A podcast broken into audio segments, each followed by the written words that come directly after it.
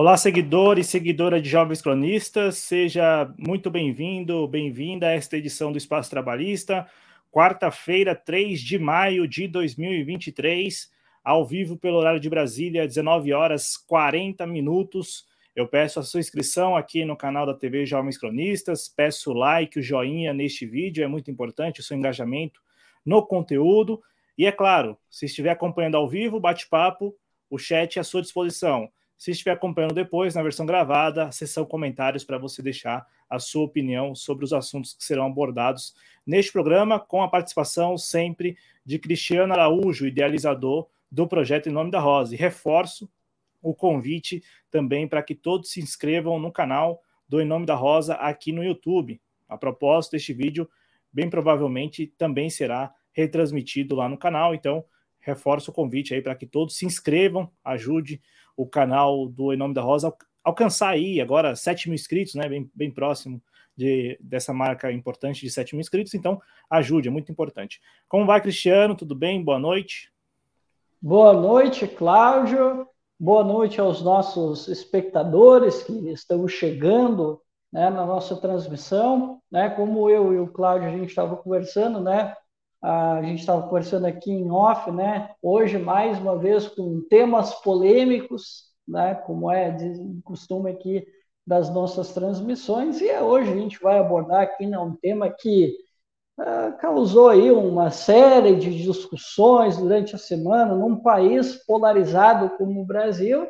Não era de se esperar que um projeto que sempre quando toca em questões de liberdades individuais, é, fala sobre liberdade de expressão sempre gera debates acalorados e nem sempre o final é muito positivo, né? E é claro que vocês já devem estar imaginando que eu estou falando da PL das fake news, né?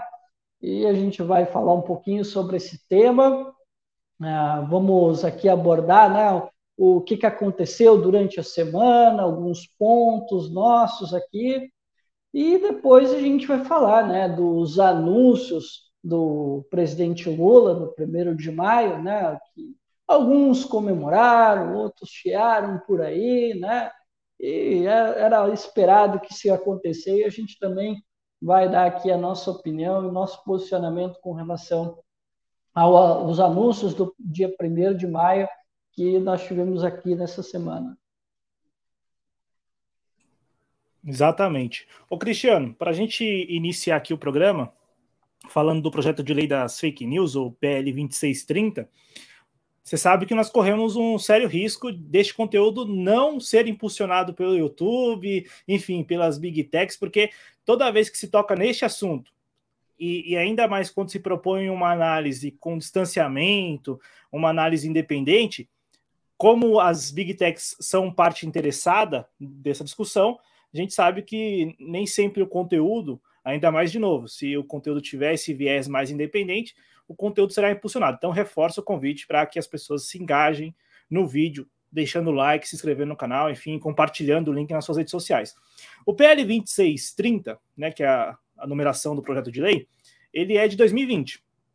E ele é, tem como o seu autor o senador Alessandro Vieira, do PSDB de Sergipe.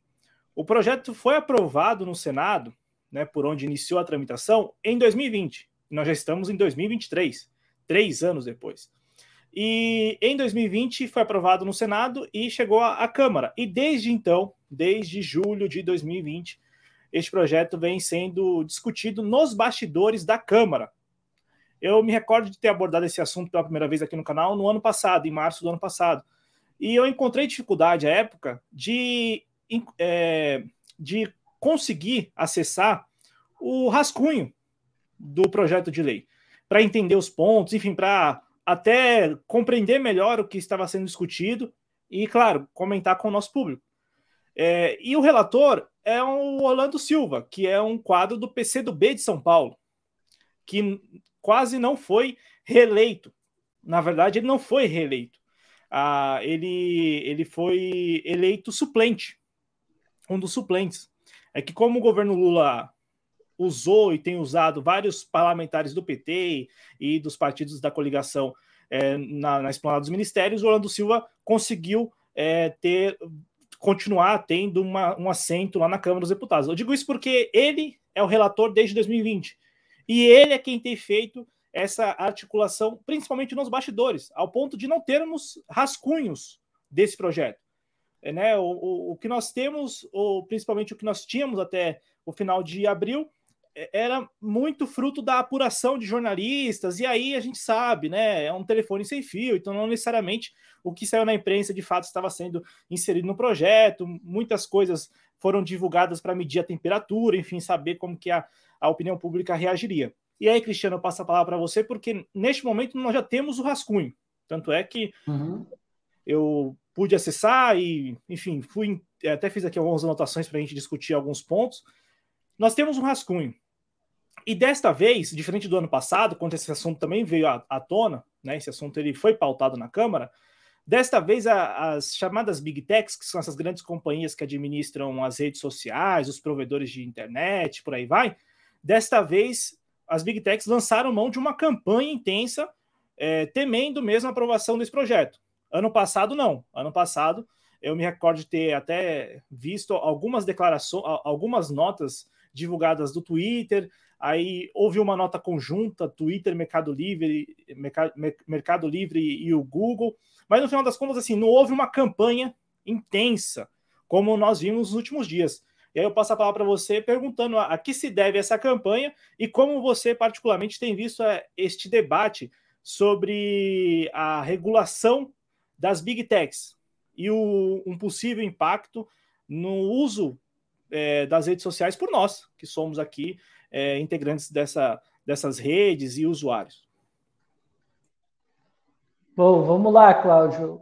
Então, cara, eu acredito que o debate sobre, sobre o PL ele se reavivou a partir de alguns acontecimentos né, que nós vimos uh, durante as últimas semanas, principalmente uh, com relação a, ao, aos massacres nas escolas, e o 8 de janeiro. Né, eu vejo que foram fatores que desencadearam essa discussão, que estava parada. Né? Eu mesmo disse que essa é uma discussão que começou lá em 2020, né, que é um projeto de autoria do, do senador do PSDB, né, que de, na época né, era do Cidadania, mas hoje está no, no PSDB, e a gente viu esse, esse, esse tema parado por muito tempo, sem discussões, e como tu bem disseste, Cláudio, a gente não sabia o que estava sendo discutido. Quando tu, Cláudio, sim, vamos lá. Quando a gente ouve PL das fake news, o que que tu pensa que é sobre o projeto? Combate às fake news. E Cláudio, quando tu acessa o documento, tu vê que não é nada disso. Não. Cláudio, olha só. Eu li o projeto, tá? E em momento algum existe alguma coisa, e isso é algo básico quando tu vais definir uma lei é partir de definições sobre aquilo que tu está julgando, né? sobre a matéria que tu está legislando, melhor dizendo.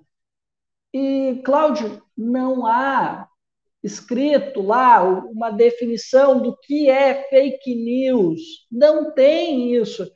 Lá no finalzinho do, do documento, né, do parecer, lá no finalzinho tem alguma coisa que tu dá uma pescada pelo conhecimento prévio que tu tens de que aquilo ali é o que eles definem como fake news, mas não está escrito. Diferentemente, quando eles falam as definições de rede social, usuário, perfilamento, entre outras coisas. Para isso, Cláudio, existe definição. Para fake news não tem. Esse já é um, esse já é um problema que eu encontrei, né? Eu encontrei, eu vejo isso como um problema. Pô, se a lei é sobre fake news, e se vende que é uma lei para combater as fake news. Por que, que não tem uma definição clara de fake news? Já começa por aí. E aí, Cláudio, quando eu comecei a ler a lei, eu digo, não, peraí, mas isso aqui não tem nada a ver com um combate, um suposto combate às fake news. Isso aqui, a ideia é criar um ambiente seguro para navegar na internet. E como disse bem, e eu até ia fazer um vídeo sobre isso, é, a, a própria, o próprio nome da lei já diz muito, né? que é lei de liberdade, responsabilidade e transparência na internet. Esse nome ficou perfeito, porque a lei é sobre isso, Cláudio. Não é sobre fake news. É lógico, e claro, a lei tem sim um propósito de combater a desinformação, claro, né? Mas isso é algo muito mais subsidiário, né? Porque ali o que o que tão, o que a lei ela quer fazer na verdade é criar um ambiente seguro para o usuário, ao mesmo tempo que ela pede a transparência das big techs e, claro, a responsabilidade delas para com o conteúdo que eles estão gerando em forma de anúncio, né, em impulsionamento, essas coisas. Né? Então, a lei, basicamente, se a gente fosse criar um resumão, ela é sobre isso. E a discussão, Cláudio, a discussão não poderia estar mais bagunçada possível. E aí eu vou ter que voltar a programas anteriores aqui. Do lado da esquerda, Cláudio, tá uma vergonha. Eu, eu vou ter que voltar de novo a dizer isso, Cláudio, que a comunicação da esquerda é uma vergonha. É uma vergonha. Ele, olha, Cláudio, eu pensava que eu estava olhando para os reacionários, em vez de a esquerda esclarecer o que, que, o que, que é o PL, ter a paciência para discutir, né? O que, que eu estava vendo a esquerda fazendo? Cláudio, eu não estou falando de militante, Cláudio, eu estou falando de pessoa com mandato. Ah, mas a gente está propondo isso porque a gente quer proteger as crianças. Um argumento muito utilizado por parlamentares, inclusive por ministro. Ministro de Estado também está utilizando esse tipo de argumento, tá? E as coisas não param por aí, porque eu tenho visto, e agora não é só o deputado, tá? É militante petista, militante petista também, né, entrando numa seara que também não está legal, que é o seguinte, tem pessoas que discordam do projeto, que são favoráveis à regulamentação dos, do, das big techs. Eu sou favorável, né? Só que eu acho que esse projeto não é bom, eu acho que o projeto não é legal. E aí, o que, que acontece, Cláudio? Aí um cara da esquerda vai lá e começa a me taxar de bandido, começa a me taxar de criminoso, começa a dizer que eu sou conivente com as fake news, que eu sou bolsonarista, sabe? Eles já começam a ficar te taxando de certas coisas. E da mesma forma acontece isso no parlamento, né? É, um deputado, o deputado, o senador de esquerda xingando o outro deputado da direita ou um bolsonarista que ele é um criminoso, que ele é isso. Cara, onde é que a gente vai chegar em algum lugar fazendo esse tipo de acusação contra as outras pessoas? A gente não vai chegar a lugar nenhum. E pelo lado da direita, Cláudio, olha, parece que eu estou voltando lá em 2014, né? É, eu posso estar errado o ano, tá, Cláudio? Mas eu acho que foi 2014, tá? Que foi quando aprovaram a, a, a LGPD, né? Quando começou as discussões do. Não, não, desculpa, não foi a LGPD. Foi não, a. A LGPD é, é mais isso, recente. É a mais recente, é 2018, né? A LGPD 2018 e 2014 é o marco regulatório da internet, né? É isso. Isso, isso. Isso, tá, agora está correto, perfeito. E aí, quando aconteceu esse marco regulatório, meu Deus, cara, parecia que o mundo ia cair, que o governo quer nos censurar, que isso é censura. e se criou uma série de narrativas por parte da direita, uh, e, ela, e os argumentos eles acabaram sendo uh, requentados para esse projeto de agora, dessa PL.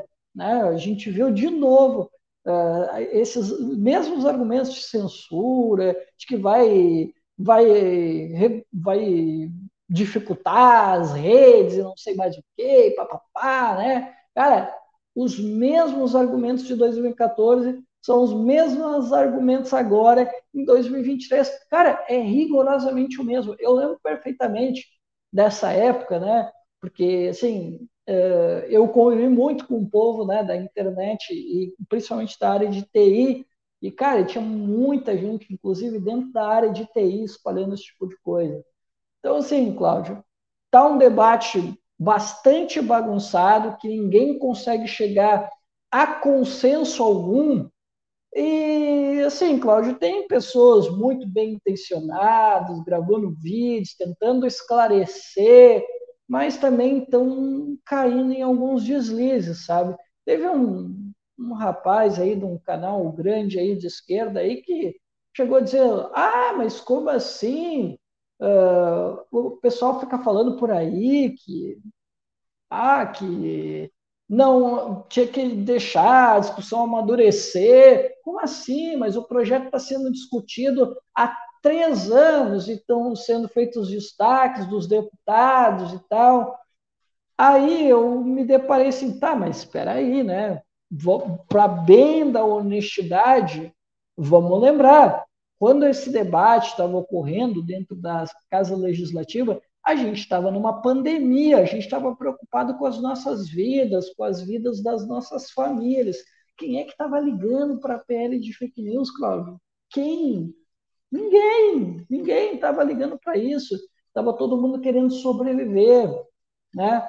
E até parece que o projeto não houve uma série de alterações no projeto que se transformou esse projeto de agora, né? Que a gente finalmente teve né, a oportunidade de ler alguma coisa materialmente, sabendo do que, que se trata.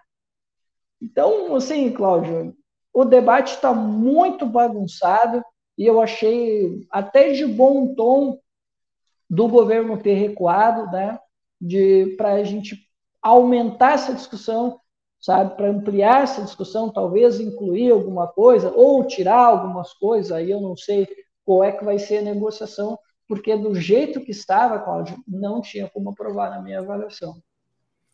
E, e aí, Cristiano, se você me permite, eu fiz algumas anotações para até pensar pontos deste projeto, para a gente colocar aqui para discussão, porque eu penso da seguinte forma: é, são desde que esse projeto ele, ele apareceu no Congresso mesmo, desde que o Alessandro Vieira apresentou esse projeto, o, o pressuposto básico é, desse projeto é dar uma resposta a uma parcela da sociedade que lá em 2020, e aí vamos lembrar, né, a CPMI das fake news no, no Senado e tal, então assim, acreditava e, no, no senso comum de que a vitória eleitoral do presidente Jair Bolsonaro em 2018 é, basicamente ocorreu porque houve difusão de notícias falsas.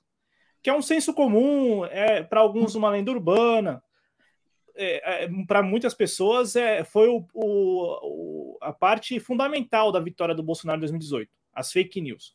Então, assim, é, o, contexto daquela época é importante porque é, a apresentação do projeto, ele, é, a apresentação ocorreu antes da, da, da, da pandemia e, e, por aí vai. E, e, no contexto da CPMI da, das fake news no Senado. Então, um pressuposto desse projeto é dar uma resposta. Até por isso, o nome PL das fake news é, é aquele é, é, é, a marca, né? É o nome fantasia, né? Porque a razão isso. social é a que você disse, que é a que institui é, a Lei Brasileira de Liberdade, Lei Brasileira de Liberdade, isso. responsabilidade e transparência na internet. Então, a razão social é essa e, a, e a, o nome fantasia é PL das fake news.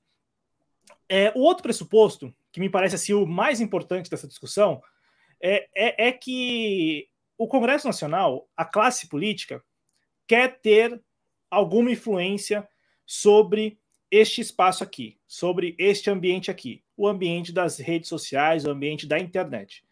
É, não me parece que do, da parte do Congresso ou da classe política há o interesse de apenas instituir a lei brasileira de liberdade, responsabilidade e transparência. Aí eu já vou entrar aqui no, em alguns pontos do projeto que me parecem bem negativos e que vão na linha disso, desse pressuposto de que o Congresso quer ter influência.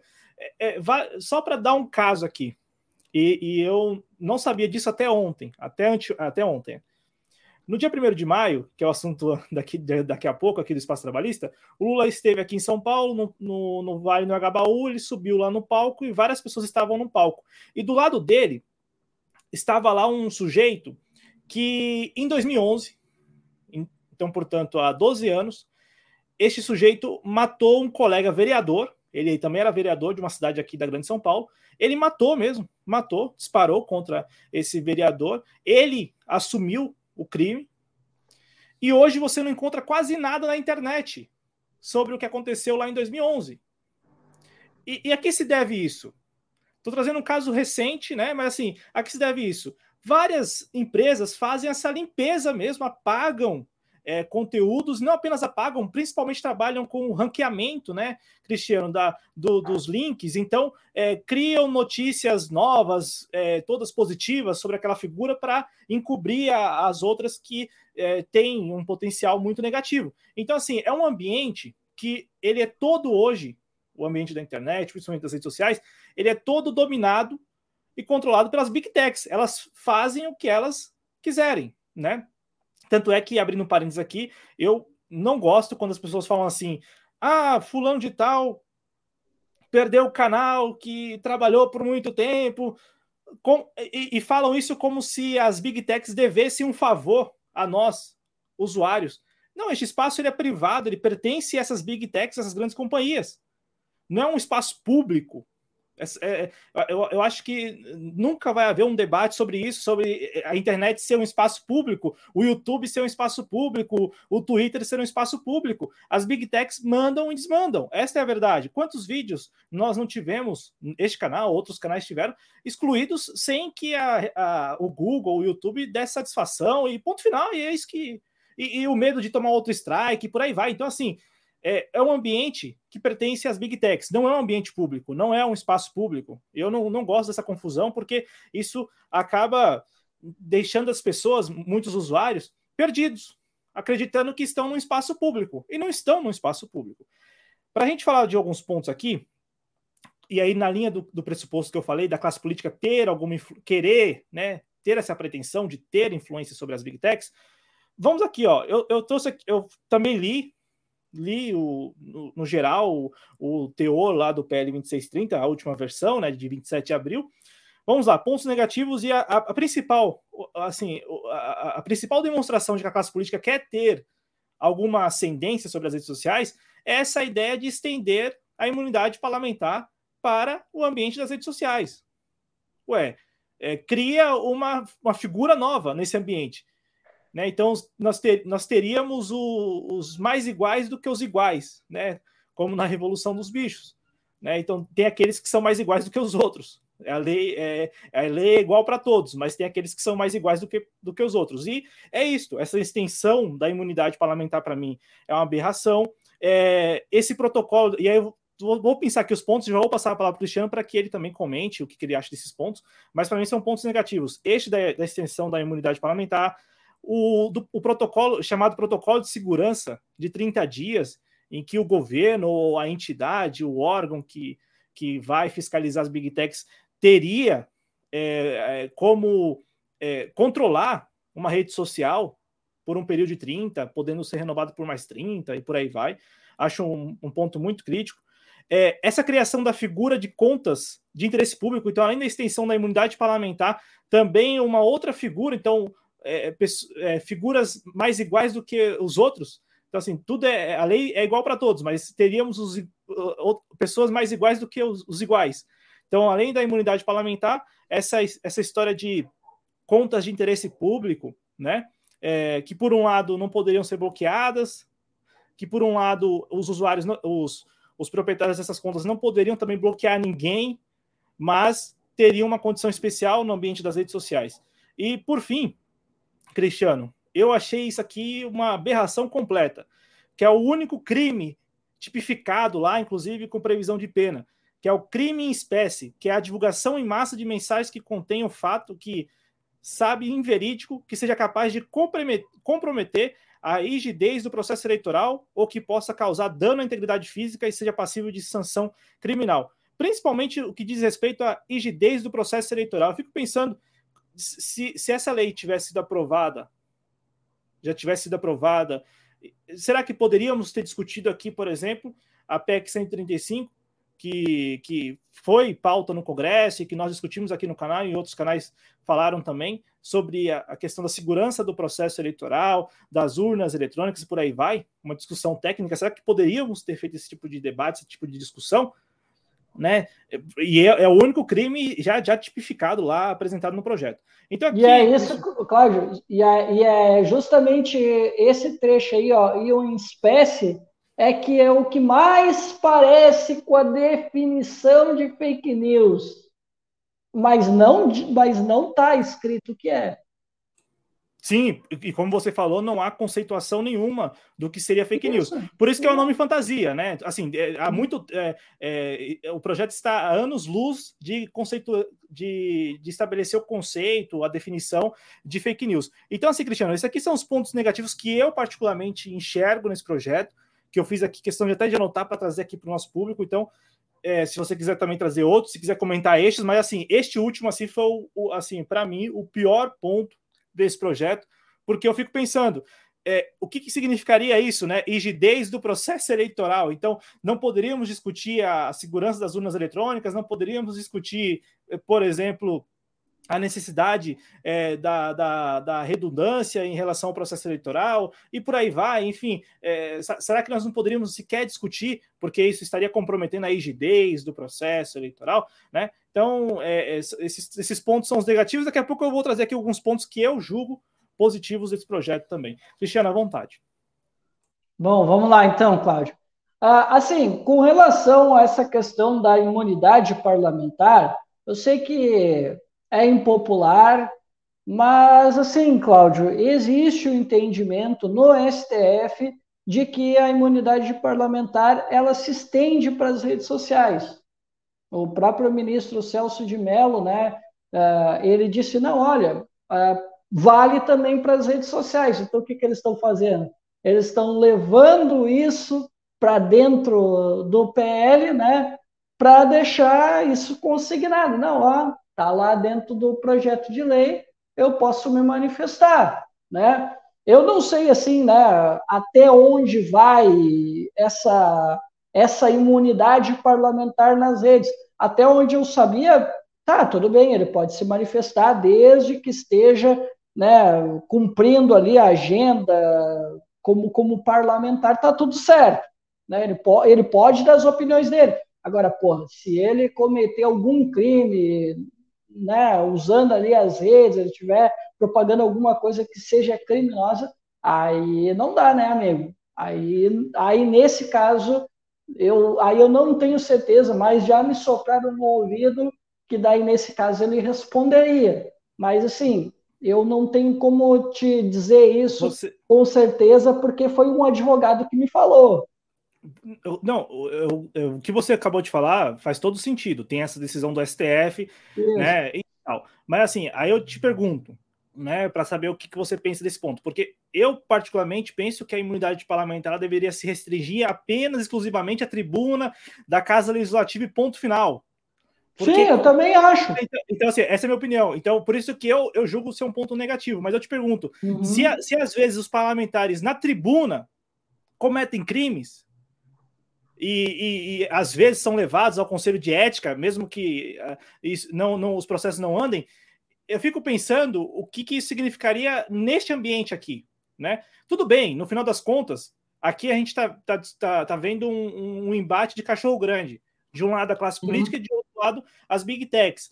Daqui a pouco a gente vai falar também um pouco de, de como o usuário pode ser impactado por esse projeto. Mas assim, a, so, a sua opinião, você, Cristiano Araújo, o que, que você pensa desse instrumento que às vezes já é mal utilizado na tribuna das casas legislativas e que como você colocou, e eu concordo plenamente, eles estão colocando na lei porque já tem um, um, um parecer, decisão, é, um entendimento lá do STF, que também Isso. é aquilo, né? A gente, a gente a gente, a gente conhece o STF que nós temos, tanto é que quebrou o que nós falamos no último programa. Então, assim, é, a gente não sabe até quando vai esse entendimento. Mas a sua opinião, Cristiano, tipo, estender essa, essa imunidade parlamentar para um ambiente em que é, seria teria um impacto e uma, uma amplitude muito maior do que a tribuna lá da Casa Legislativa.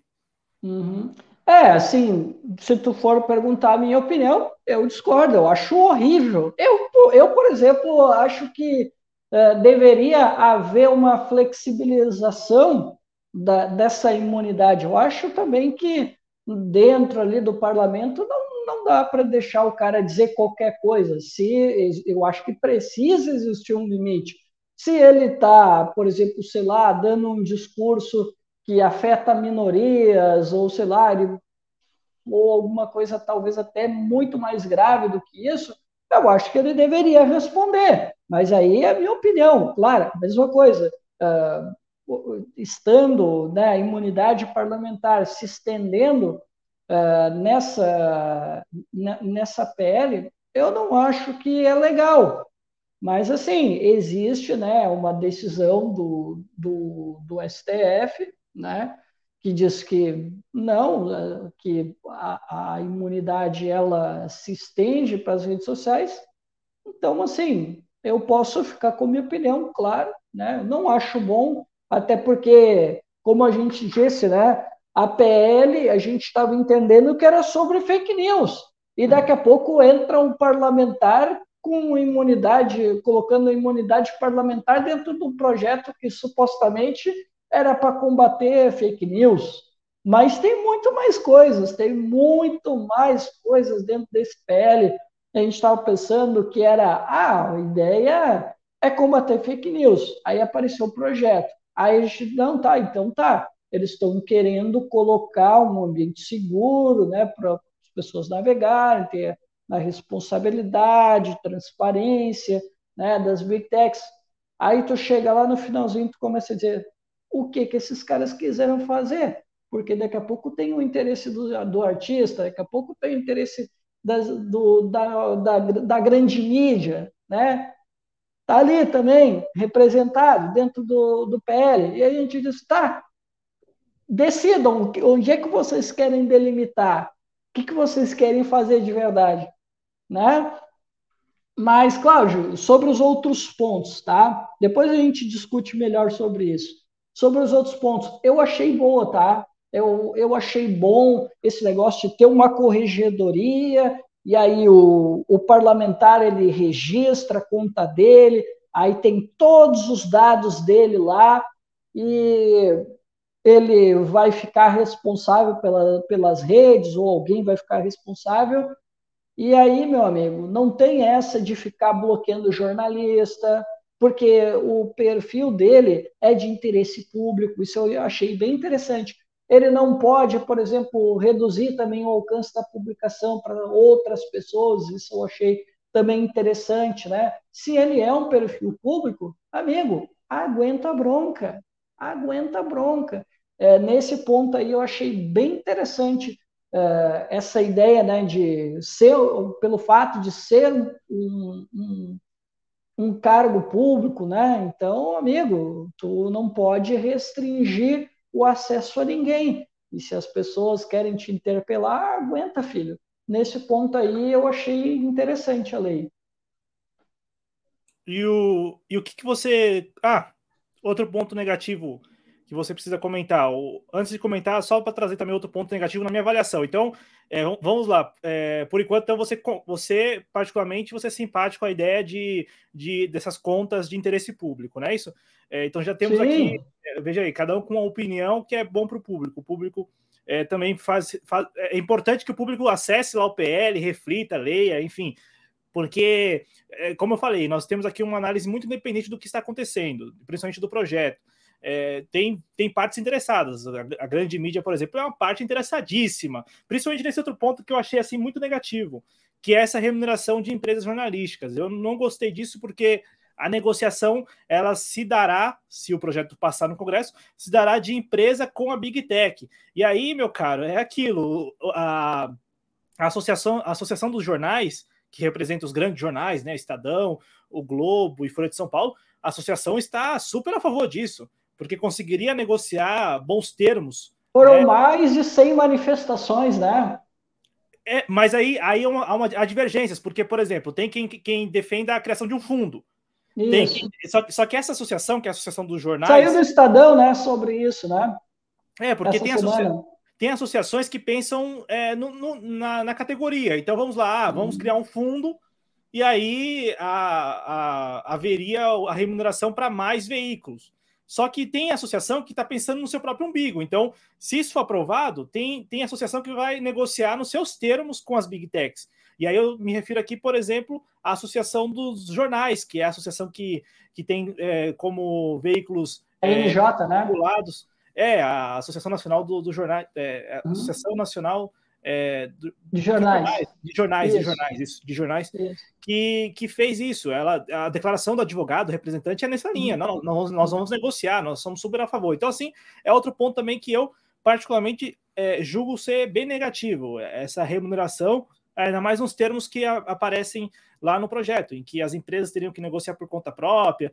Enfim, é, ficaria, é, é, é concordo com a sua leitura de que a discussão está tão bagunçada que tem pontos do projeto que se eles forem aprovados, esses pontos, a, a, a situação ficará ou permanecerá muito bagunçada, porque este ponto mesmo é uma bagunça, em que vários veículos negociariam com, as, com o Google, com o Facebook e por aí vai. Né? Então é outro ponto assim que eu, eu julgo ser bem, é, bem negativo.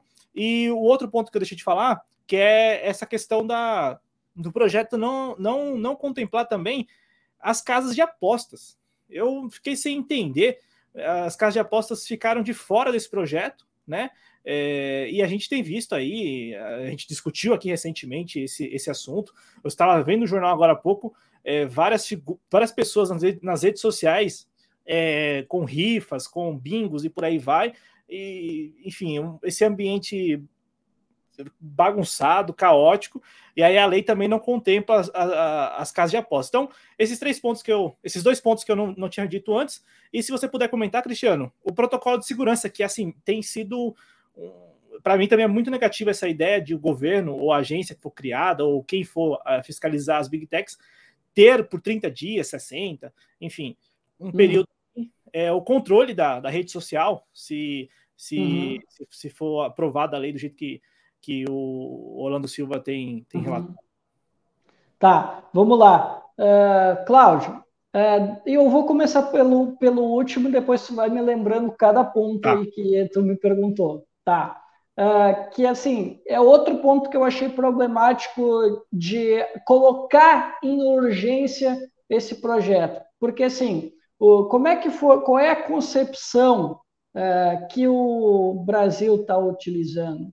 O Brasil está se inspirando, diz eles, né, que é de uma lei da União Europeia. Mas, assim, eu dei uma lida no documento, eu sei que foram discutidas 12 mesas, e se tu for ver os profissionais que estiveram aqui ajudando a construir a, a, a pesquisa, essas coisas todas, né, que tiveram reunidos, uh, foram pessoas ligadas a institutos, ONGs da Alemanha.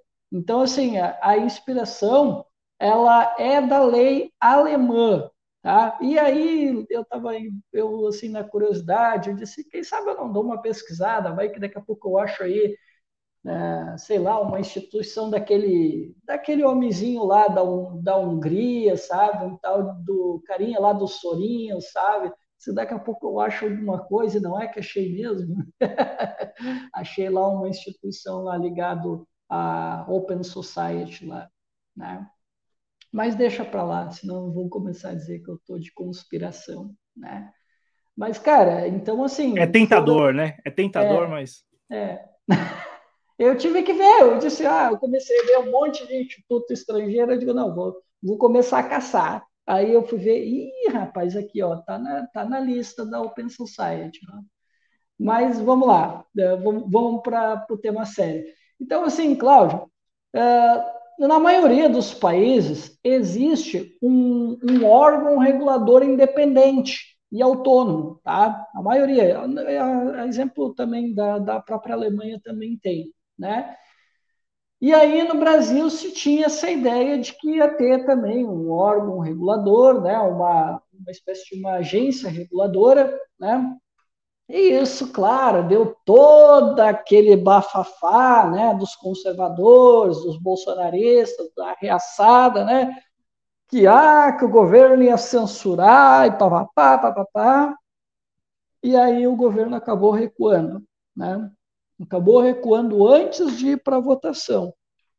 E aí, Cláudio, tu acha que dava para a gente colocar em regime de urgência e votar um projeto sem que a gente tenha uma, uma ideia de quem é que vai fiscalizar o que as big techs estão fazendo, se elas estão fazendo aquelas, como é que é que eles falam, é, esqueci um termo, análises sistêmicas, isso, se eles estão, se, ele, se os eles relatórios, estão, os relatórios, se eles estão produzindo os relatórios, uh, se, tá, se eles estão fazendo as próprias auditorias, porque tem uma auto-auditoria e depois tem a contratação de uma auditoria externa para averiguar se realmente as big techs estão tomando as providências para impedir que conteúdos indesejados estejam circulando né, com impulsionamento.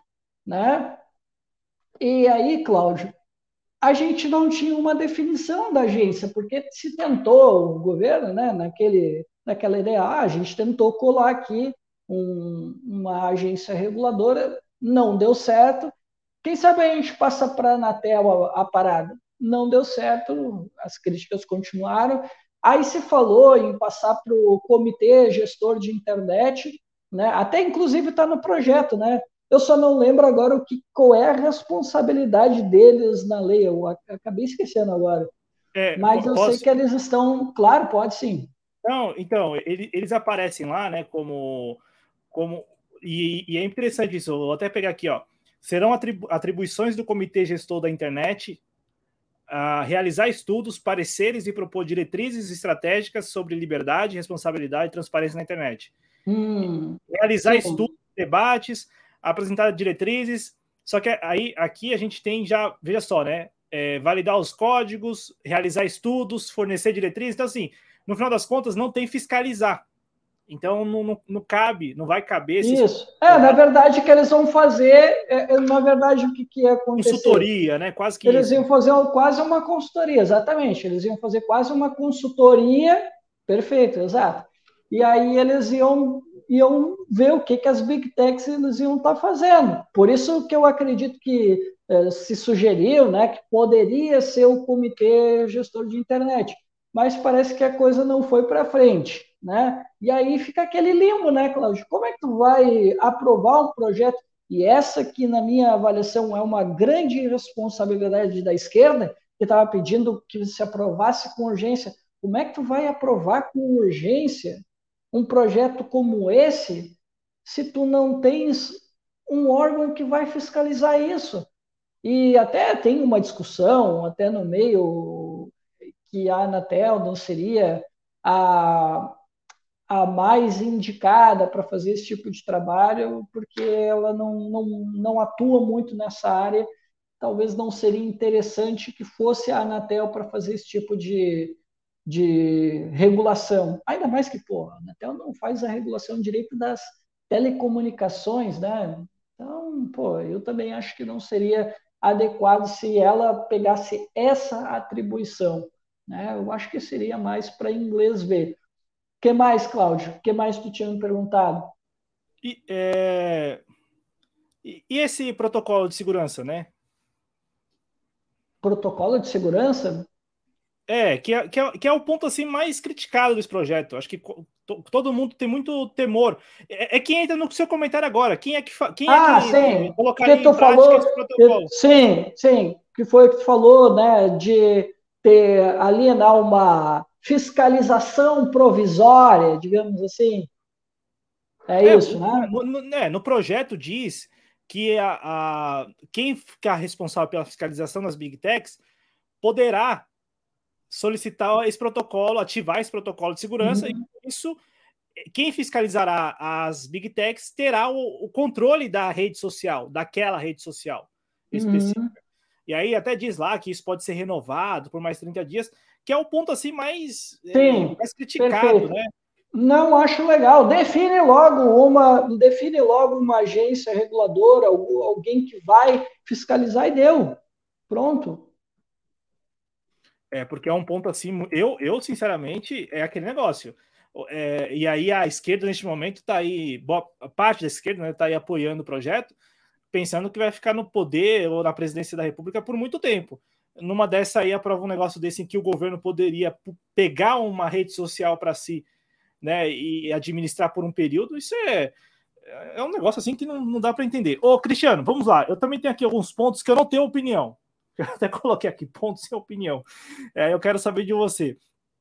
É, aquela ideia, essa ideia, por exemplo, de não ter nenhum, nenhum órgão regulador, que isso caiu, né? Isso estava, como você disse, previsto, mas caiu. Uhum, é, é, os relatórios periódicos, eu também, assim, não tenho muita opinião formada, não, não, sei se eu sou a favor ou contra, mas há a previsão né, de relatórios periódicos, as redes sociais teriam que, eh, os provedores de internet teriam que lançar a mão de um, de um, de um site, né, com esses relatórios e tal. É, a auditoria externa também não, não tenho uma opinião sobre essa, esse ponto, né? Que o PL prevê lá que as big techs teriam que contratar auditorias externas e tal. E os dois últimos pontos aqui que eu também não tenho opinião é essa questão da representação jurídica no Brasil, porque antes havia a previsão de que as redes sociais teriam que ter sede no Brasil, né? E aí isso, isso. né? Então agora é, basta ter uma representação jurídica né? E também é, é, a decisão judicial, que terá que ser respeitada em até 24 horas, aí já tem a imposição de multas que vão de 50 mil a 1 milhão de reais por hora para a rede social que não cumpria as, as decisões judiciais, né? Como a gente tem visto, como você é, falou no início do programa, nos casos recentes aí, né, de massacres em escolas e tal, algumas redes sociais demorando a responder à justiça, a entregar os dados. Então, é, esses pontos aqui, para mim, assim, são pontos que eu não teria opinião, não seria nem a favor nem contra, é, mas estão lá nesse projeto, né, no, na versão que nós temos aí do, do relatório do, do Orlando Silva. Tá, vamos lá, Cláudio. Com relação a essa questão da auditoria externa, eu até acho uma boa ideia, mas assim, se fosse ao contrário, se não fosse as big techs que teriam que ser que contratar se fosse, por exemplo, os governos nacionais que contratassem uma e aí eles viam lá, ó, e aí, como é que tá essas coisas? Tá tudo funcionando? Vocês adotaram to todos os procedimentos para que não ficasse circulando conteúdo perigoso? Uh, como é que tá aí? Aí eu até acho que é interessante. Agora, deixar na mão das big techs para contratar uma auditoria externa, e aí, sabe como é que é, né, Cláudio? Aí o cara vai lá e diz o que as big techs quiser e fica por isso mesmo, né? Nesse ponto aí, eu acho que poderia ser uma ideia melhor aproveitada. Eu não acho que é uma má ideia, mas desde que fôssemos, ou se fossem os estados nacionais que contratassem para ver o que, que as redes estavam fazendo. Aí eu acho até que seria interessante. Seria melhor, eu diria, né? Porque deixar na mão das big techs, aí fica muito ao gosto delas e eu não sei se isso é muito legal, não.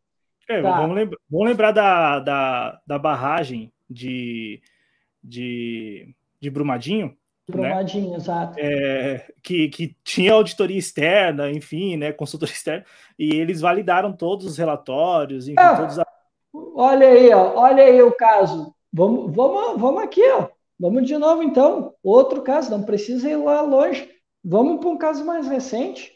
O, a, o caso de Americanas tinha duas, duas auditorias externas. Tinha a PwC e a outra, como é que era? KM alguma coisa, não lembro o nome agora. Mas eles tinham duas auditorias. E mesmo assim, aconteceu o que aconteceu. Saía um CEO, porque a situação ficou muito difícil, e hoje, Cláudio, saiu outro CEO. O CEO que assumiu, largou fora. Tem lojas americanas que estão fechando, E agora o destino das americanas é incerto. Não se sabe o que vai acontecer, porque se esperava que com o um novo aporte financeiro né, do, do, do 3G, né, do 3G Capital, né, do, do, dos bilionários, poderia ser que ah, poderia ser que a empresa pudesse se recuperar, de não entrar né, na falência. Mas agora o futuro ficou incerto, porque o, o CEO que foi contratado saiu e ninguém sabe por que, que ele saiu, né? Então, sim, existe esse risco, sim, da auditoria externa contratada pela empresa, porque daí muitas vezes ela pode dizer aquilo que a empresa quer e pronto. E o que, que você pensa dessa é, da decisão judicial ser respeitada e cumprida em 24 horas no máximo e as multas que foram impostas? Cara, essa é uma boa pergunta. Eu não sei também. Essa eu te confesso que eu também fico na dúvida se é uma boa ideia. Eu acho que o prazo poderia ser um pouco mai, maior, poderia ser 72 horas. E já houve decisões judiciais aqui no Brasil, que eles davam às vezes 48, 72 horas. Porque assim, cara, parece que os caras estão. E esse é um equívoco que eu estou vendo uh, na lei, que assim, o pessoal está achando que, que as big techs são um grande data center e eles têm controle sobre tudo, tudo que está acontecendo ali, eles sabem de tudo, sabe? Esse é um grande equívoco que eu acho que se está cometendo, sabe? Como se as big techs. Cara, o negócio é caótico, nem as big techs têm controle sobre tudo que está gerando de dado, que está sendo compartilhado. Não tem é como. É quase um organismo tudo. vivo, né? É exato, um... exato, exato. Por isso, assim, eu acho que pode ter a, a ação judicial, a multa, eu acho que é correto, mas 24 horas eu acho pouco. Tudo bem, eu sei que estão seguindo uma legislação, na Alemanha é assim, tá? É por isso que eu te disse, eles seguem a legislação alemã, e na Alemanha é assim, em outros países europeus também é assim, o prazo é 24 horas, com multa, e também tem a questão pecuniária ali, né, que, que pode ensejar.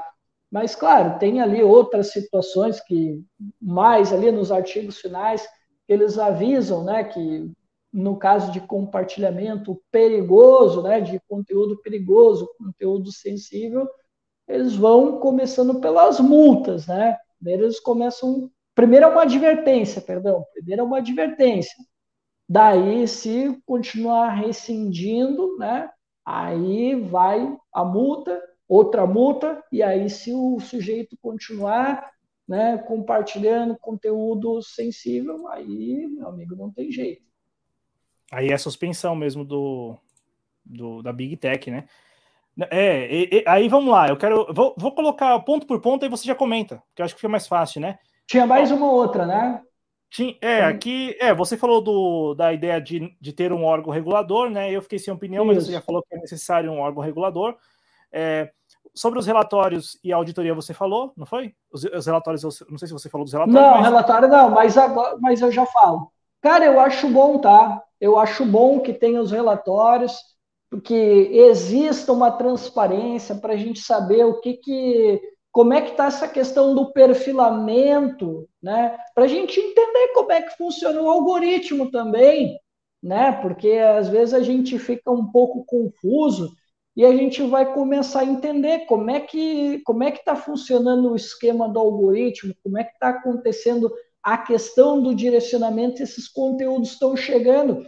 Inclusive, se eu não me engano, lá no artigo 25, Cláudio, eles, eles fazem, a, ele tem ali a previsão né, de que as big techs eles forneçam dados, claro que não todos, né, aqueles que, que são de propriedade comercial, industrial, claro que não, né, mas assim, para que tu tenhas uma ideia de como é que funciona ah, o direcionamento, o perfilamento, o algoritmo, né? A, como é que é? Anonimiz, anonima. Ih, não vou conseguir falar, mas o anonimato, tá?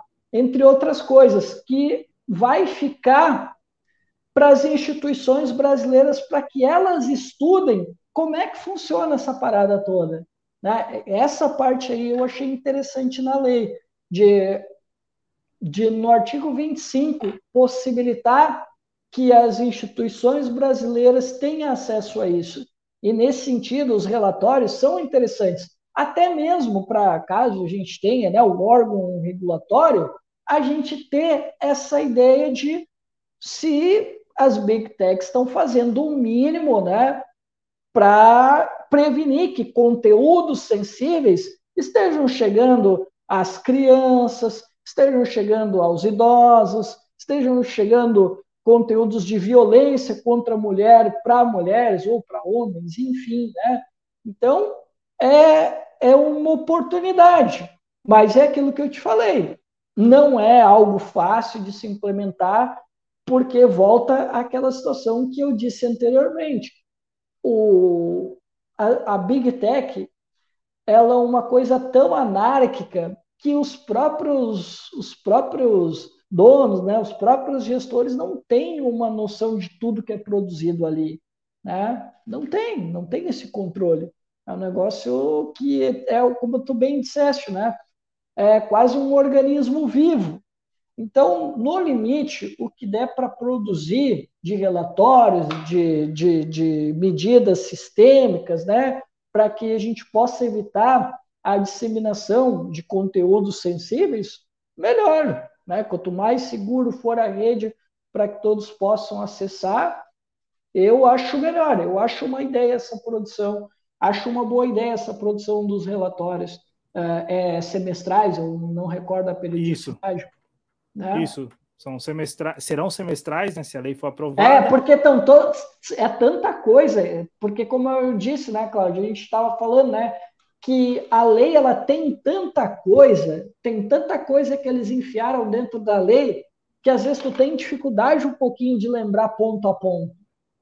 Sim, mas, mas o que você trouxe do artigo 25, que é esse acesso né, às, às instituições brasileiras de, de, pesquisa científica e por aí vai, é, é, é, interessante, é bem, é bem interessante mesmo, só que aí esbarra numa questão que vem, vem sendo abordada neste programa aqui já há algum tempo, o, o governo brasileiro, o atual governo, teria condições de manipular esses dados e, e, fazer bons desses dados? O próximo governo brasileiro, os governos brasileiros teriam condições, né, tendo acesso a esses dados, essas informações de como funciona o algoritmo, perfilamento, como disse o, o Cristiano, direcionamento da, dos conteúdos e por aí vai. Como que o governo iria manipular? Porque de repente é, são só relatórios sendo produzidos e as, as, instituições com dificuldade de, não de acessar, mas de fazer uso desses, dessas informações, porque é também uma é, é, é faz parte do dilema né, desse, desse mundo moderno, pós-moderno, é, em que a análise de dados ela é primordial. O que se fazer com tantos dados? É, pô, estamos gerando dados, dados e mais dados, e o que fazer com esses dados? O que estamos fazendo com os dados? Né? E, e com relação a, a, as big techs, eu vou trazer ponto a ponto aqui do que eu é, julguei ser, serem, serem pontos positivos, e aí o Cristiano já vai comentando. Vamos lá. O ponto assim que eu achei que vale a pena desse projeto é, é o ponto que considera todas as pessoas jurídicas meios de comunicação social para aquela lei que é a lei das eleições, que é a lei em que os partidos políticos podem recorrer na justiça eleitoral. O que, que você pensa, Cristiano? Porque eu, particularmente, sou extremamente a favor dessa ideia de que as redes sociais também ser é, é, aí no final das contas as redes sociais elas seriam equiparadas aos meios de comunicação social tradicionais, então televisão, rádio, jornais, revistas. Eu achei interessante esse ponto e é realmente válido. O que, que você pensa? Eu também achei bem interessante também, Cláudio, porque hoje vamos lá, a gente está aqui hoje falando sobre uma PL, hoje a gente vai falar sobre uh, o, o, governo Lula aqui, né, depois, né, a gente tá, tem um programa aqui, a gente está usando uma rede social para a gente se comunicar, assim como os políticos também usam uh, as redes para comunicar seus projetos, para fazer um pronunciamento e tal, E, e, e hoje, cara, a rede social é fundamental, né? Então, eu acho sim uma ideia interessante de se tornar meios de comunicação social. Sim, eu acho bem interessante nesse sentido, sim. O que, que você achou da, da ideia? Porque houve uma alteração do Senado para a Câmara. No Senado, havia a previsão de que as contas, todas as contas de todos os usuários deveriam estarem, deveriam estar vinculadas a, CN, a CNPJ e CPF. Então, é, ficaria difícil o anonimato e por aí vai. Uhum. E aí, na versão do, do Orlando Silva, isso não, não aparece, né? A ideia de uhum. uma identificação das contas por CPF e CNPJ. Eu também considero um ponto positivo, né? É, uhum. Não ter essa vinculação. O que, que você pensa? Eu também, cara. Eu sei que tem muita gente, inclusive pessoas ligadas à área de TI, que defendem é, essa ideia anterior, né? Mas eu não, porque, pô, a gente já tem um monte de conteúdo que a gente acaba expondo. Às vezes, aí, imagina, tu vincular o teu CPF, o CNPJ, uh, numa rede social, eu, eu acho bastante temerário. Né? Eu, particularmente, prefiro da maneira como está agora. O, o que, que você pensa, Cristiano, é, da ideia dos provedores terem que responder por conteúdo publicitário? Isso aqui eu também achei assim muito muito pertinente é, no projeto, porque as, são empresas estão sendo remuneradas. É, é, aí entra também o interesse da, da, da, mídia hegemônica. A mídia hegemônica é muito interessada no projeto também por isso, porque há uma concorrência muito desleal na, no final das contas. Porque uhum. às vezes nós estamos aqui no YouTube e aí entra um anúncio assim extremamente aleatório que, que é, é, é, é, é um estelionato assim na cara, né? O sujeito é, o sujeito falando, né, Cristiano, que ah, eu, eu, eu consigo fazer isso, eu consigo fazer aquilo. Enfim, é, é aquela propaganda que, que a gente a, era acostumado a ver na, na Praça da Sé em São Paulo ou no centro de Porto Alegre, sabe? O, o cara que que é mal intencionado e que quer fazer uma grana fácil.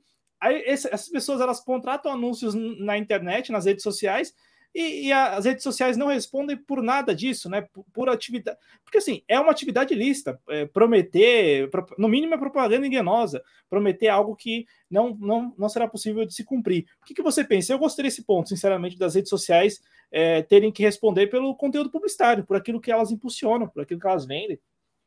Com certeza, eu também. Essa parte eu achei muito interessante. Porque, assim, Cláudio, não dá para deixar tudo na mão daqui, de quem está só produzindo conteúdo ali. Eu vejo que essas big techs elas têm que ter sim a sua responsabilidade, ainda mais por conteúdo publicitário, né? já que elas uh, né, muitas vezes ganham, né, ganham com isso e não tem um retorno para quem produziu aquilo que, que, que eventualmente está sendo anunciado. Então, nesse ponto, eu achei bem interessante, Cláudio. Bacana, Cristiano. É, outro ponto que me, me parecia muito sensível na discussão desse projeto, eu cheguei a abordar aqui também em outros momentos, é, era a ideia, para mim absurda, de, de pedir, é, de, de fazer um, uma, um, sincronização é, da, das informações das operadoras de telefone uh, com as redes sociais. E aí, quem não tivesse mais o número, não tivesse mais acesso àquele número de telefone, teria sua conta na, na rede social, principalmente na, nessas nesses aplicativos de mensagem instantânea, mensagem WhatsApp e tal, teriam as suas contas canceladas. E eu, eu fiquei pensando, pô, isso aqui é, é um problema muito sério, porque as, as pessoas, é, e isso é muito comum, não sei se é comum no, no, no, seu cotidiano, Cristiano, mas no meu é muito comum as pessoas é, comprarem o chip, aí por um tempo elas conseguem colocar crédito, aí com o passar do tempo elas perdem o número, mesmo assim, acesso ao número e tal, mas continuam tendo seu, sua conta no WhatsApp, ou no uhum. Telegram e tal. Uhum. E eu fiquei pensando, pô, o governo é, quer o que com isso? Porque no final das contas, isso só beneficiaria as, as, as operadoras de telefone, porque aí as pessoas teriam a necessidade de, é, sei lá, com um certo período, comprar um novo chip e ter um novo número, ou pagar um plano pós-pago, ou sempre fazer recarga nos seus, nos seus celulares e nem sempre é possível financeiramente, né? Sobretudo. Então, eu, eu gostei dessa parte em que o, o relator ele exclui isso, então não, haver, não haverá mais, não há mais essa previsão de cancelamento de contas nas redes sociais a partir do número de telefone que as pessoas já não têm mais acesso, tem pendências, é, faturas em aberto e por aí vai, eu já não tenho mais acesso, perdeu o chip, ou o chip é, a pessoa não conseguiu fazer recarga. Que eu achei assim, pô, é, é, aquele, é aquela proposta que assim, tá muito na cara que é um lobby, né? É, e, e, que, como disse o relator lá, e como você leu, você deve ter visto, ele falou assim: isso é, seria uma nova barreira, né? Isso seria uma nova barreira ao acesso às pessoas, né? Então, assim, eu achei interessante o, o relator ter excluído essa, essa possibilidade. O que, que você pensa? Qual é a sua opinião? É, sim, é uma boa ideia. Cláudio, eu também convivo com essa realidade também, tá? Uh, eu vejo muitas vezes as pessoas, eu que trabalho em escola, vejo muitas vezes uh, os pais trocam de número três, quatro, cinco vezes num ano só e a gente fica, como assim, né? Aí depois, assim, né, que eu saí da minha bolha, sabe? Eu disse, agora eu entendi o porquê que eles trocam. É, falta, né? Falta e aí o que, que acontece? A operadora vai lá, corta o chip e eles têm que trocar de número. Por isso. Eu, antes eu não entendia por que, que acontecia isso. Depois que eu fui entender, né? Porque o meu né, é, é, é, é pós, né? Não é um pré-pago. E aí depois é que eu fui entendendo. Ah, tá, então tá, então tá explicado. É porque a galera falta grana, né? No final do mês Aí não tem como pagar, daí eles vão perdendo chip atrás de chip e eles só vão comprando um cartão novo, um chip novo, né?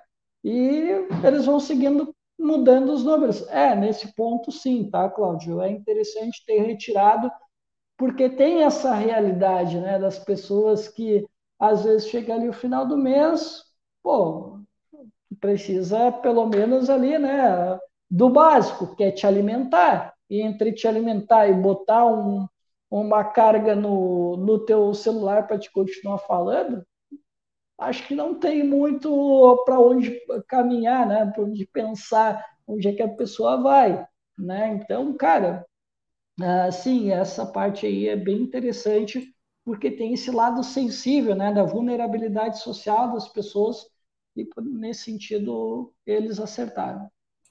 É, e é aquela vulnerabilidade social que você tocou no assunto da escola, e eu também falo em relação a essa realidade. Então, veja, nós estamos em cidades distintas, em regiões do país distintas, mas é, infelizmente é a mesma vulnerabilidade social que se expressa também da mesma forma, porque aqui a realidade é exatamente essa, Cristiano, não é, não é diferente.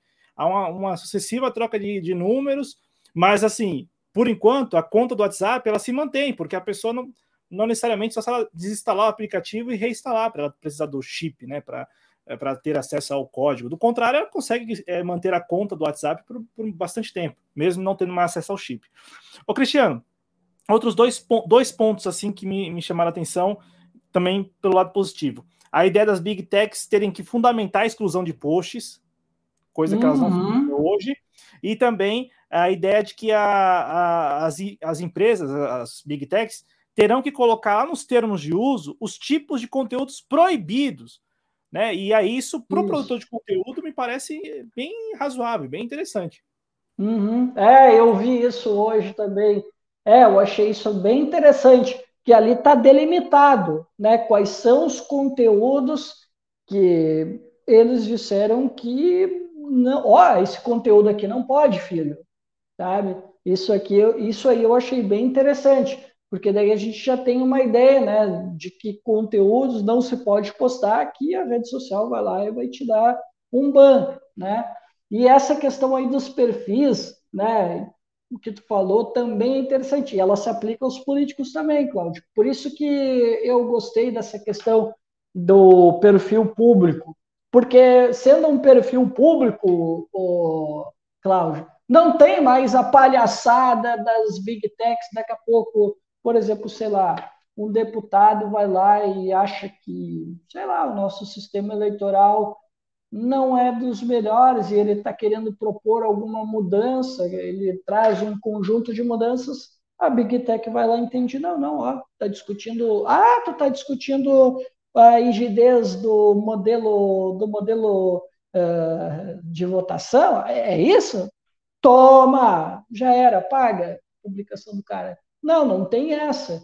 Tu tem a própria rede social vai ter que fundamentar né, o porquê que ela fez aquilo, uh, vai ter que haver uma notificação e tudo mais.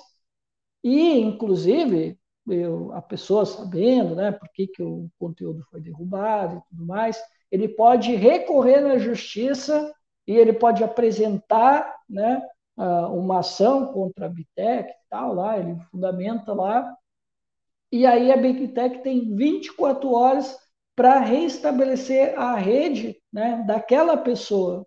Né? Não tem mais aquela palhaçada que foi na eleição passada das Big Tech, simplesmente, ah, eu não gostei da tua publicação, acho que tu está sendo um negacionista, eu vou te derrubar. Aí para essa palhaçada aí é, da extrema-direita de dizer que é, ai, as Big Tech estão nos censurando, né? E aí vem a questão da conveniência de novo, Cláudio. O, o, a eleição passada a turminha da extrema-direita estava aí reclamando que as Big Techs estavam censurando. Aí agora eles estão aí, ó, do lado das Big Techs, só porque é o governo do PT, né? Enfim, né? A hipocrisia. O que mais, Cláudio? Tá, a gente falou sobre essa questão aí da, da moderação, a gente falou sobre. O que, que eu falei o primeiro mesmo? Hoje eu estou meio esquecido, cara. Não, você falou já sobre a, a, ideia das big techs fundamentarem a exclusão né, do, do dos posts e também Isso. essa ideia de, de, inserir lá nos termos de uso os conteúdos Isso. proibidos. Então, Isso, vai, vai exato, ter, exato. A, rede social vai ter que colocar. Por fim, aqui outros três pontos que me acharam assim, me, me parecem positivos. É, sem essa ideia de checadores de fatos, porque esse negócio é um lobby assim infernal, uhum. sabe? Uhum. Ah, coloca lá os checadores de fatos, que é a mídia hegemônica. Então, assim, para mim isso valeu muito a pena, assim, não, não, apareceu no, no relatório, nesse relatório do Orlando é, Silva. É, isso aí eu acho bom também, tá, Cláudio? Porque daqui a pouco, sei lá, eu estou usando como referência, daqui a pouco quando vai ver, eu estou usando como referência um conteúdo, uh, por exemplo, sei lá, estou falando sobre economia, e aí eu estou usando uh, sei lá, um par de autores que talvez não sejam lá tão conhecidos, e daqui a pouco a mídia hegemônica vai lá e produz um conteúdo dizendo que ah, não é bem isso, e aí ela vai lá e põe um monte, isso, ela põe um monte de cara liberal ali e vai lá e derruba o meu conteúdo. Aí a Big Tech vai lá e derruba o meu conteúdo. Isso aconteceu, Cláudio. Tu lembra? Tu tá lá no Twitter, isso aí aconteceu em 2022. Bastava tu te posicionar em favor da Rússia, pronto, pronto. É, ou, tu, ou tu era notificado pelo Facebook, ou se não, se tu trabalhasse com uma mídia independente, por exemplo, pô, teve o Russia Today, sofreu sanção, aquele, como é que é, o a Sputnik, a Sputnik, é, sofreu a, a sanção, do Irã. a Spam TV sofreu. É, cara, se tu ficar dentro, fora do consenso uh, liberal, tu já fica. A, a Telesur, a Telesur também, a Telesur. O a perfil Telesur. do Nicolas Maduro teve um tempo que foi suspenso também, né? Então, assim, cara, Uh, esse negócio do fact-check aí eu também acho besteira, sabe? Porque daqui a pouco uh, os candidatos, daqui a pouco o autor, perdão, eu estou acostumado com a eleição, tem muito disso, né? Também, mas daqui a pouco o usuário ele está usando fontes diferentes para falar de uma coisa e daqui a pouco o fact-check está usando um outro autor e, tipo, ele não está refutando, ele está só usando fontes diferentes. E, e, o pior, Cristiano, que aí a conveniência, né? A conveniência, a bendita conveniência. Quem, quem começou com essa história aí, quem patrocinou e quem apoiava e apoia essa história aí, é a esquerda. Essa história de fact-checking, de, de agências de checagem, de ah, é a uhum. agência pública, ah, é a, a outra lá, sabe? Quem, quem apoia a isso lupa. é a esquerda. Quem, a lupa, que é da Folha. Então, assim, uhum. é, aí tem o fato ou fake do, da Globo. Então, assim, uhum. quem apoia isso. essas coisas aí, apoiava, era a esquerda. A esquerda que estava apoiando isso aí. É, é, é, essas tarjas, né, com, com. Não eram, e como você disse, nunca foram refutações, sempre é, outras fontes sendo usadas, outra interpretação, Exato. outra, outra percepção. É uma outra, na maioria das vezes é outra interpretação, cara. Não é, ai, refutou. Ai, refutou. o candidato está mentindo. Não, cara, não está mentindo. Ele só está usando uma referência diferente. Muitas vezes a gente viu, a gente viu isso uh, nas campanhas eleitorais. Às vezes não é, ah, não é bem assim. Não, não é que não é bem assim. O candidato está usando como referência esse autor aqui, ou um dado aqui, mas não é que ele deliberadamente está mentindo. Não, é porque o, o fact-check está usando uma fonte e o candidato está usando outra. Ele não foi para lá para mentir deliberadamente. Sim. E, e, e, quem colocou as agências de checagem nesse pedestal foi a esquerda, tá? Foi a esquerda. Foi a esquerda. Quem colocou essa galera aí. Tanto é que isso, isso aqui é um lobby. Assim como a, a, a remuneração, né, conteúdos jornalísticos é um lobby, isso também era um lobby que estava sendo é. É, patrocinado Ô, aí. Oi. Já que tu falou em lobby, deixa eu te falar um negocinho aqui. Uh, tu falou aí, né, da, da, da associação, né? Falou aí, né, uh, sobre o jornalismo. Uh, eu estava acompanhando esses dias uma, uma live lá do Tamir e ele estava falando de uma sacanagem que aprontaram para ele. Ele estava falando que essa questão dos direitos autorais, da, principalmente com relação aos artistas, isso foi uma lei lá de 2013, 2014, que aí ah, as plataformas começaram né, a, a, a, pagar, a remunerar os artistas. E aí, cara, o que, que aconteceu nessa parada aí? Eh, eles fizeram uma reunião a portas fechadas, eles criaram uma associação e decidiram lá com as big techs das portas fechadas, tá?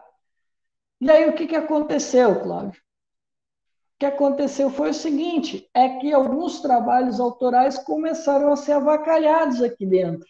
Porque daí, ah, não pô, tá, tudo bem, tá tudo certo de ah, reproduzir um conteúdo aqui mesmo que seja um trecho, ah, o YouTube vai lá e poda, né? Não pode? Tá, tudo bem.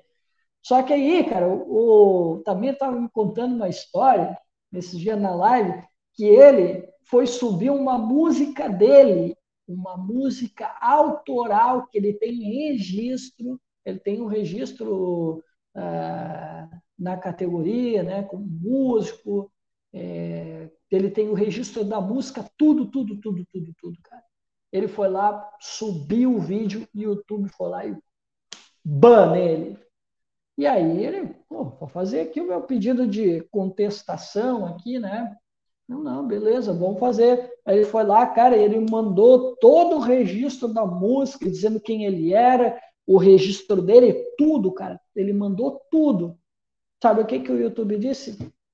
Vai lá falar com o ECAD. Sabe? Então, quer dizer, os pequenos, e ele disse que teve outras pessoas que saíram prejudicadas nessa, sabe? Que tentaram subir seus trabalhos, e o YouTube deu problema, sabe? Mas, e aí, Cláudio, tem essa questão das associações, né?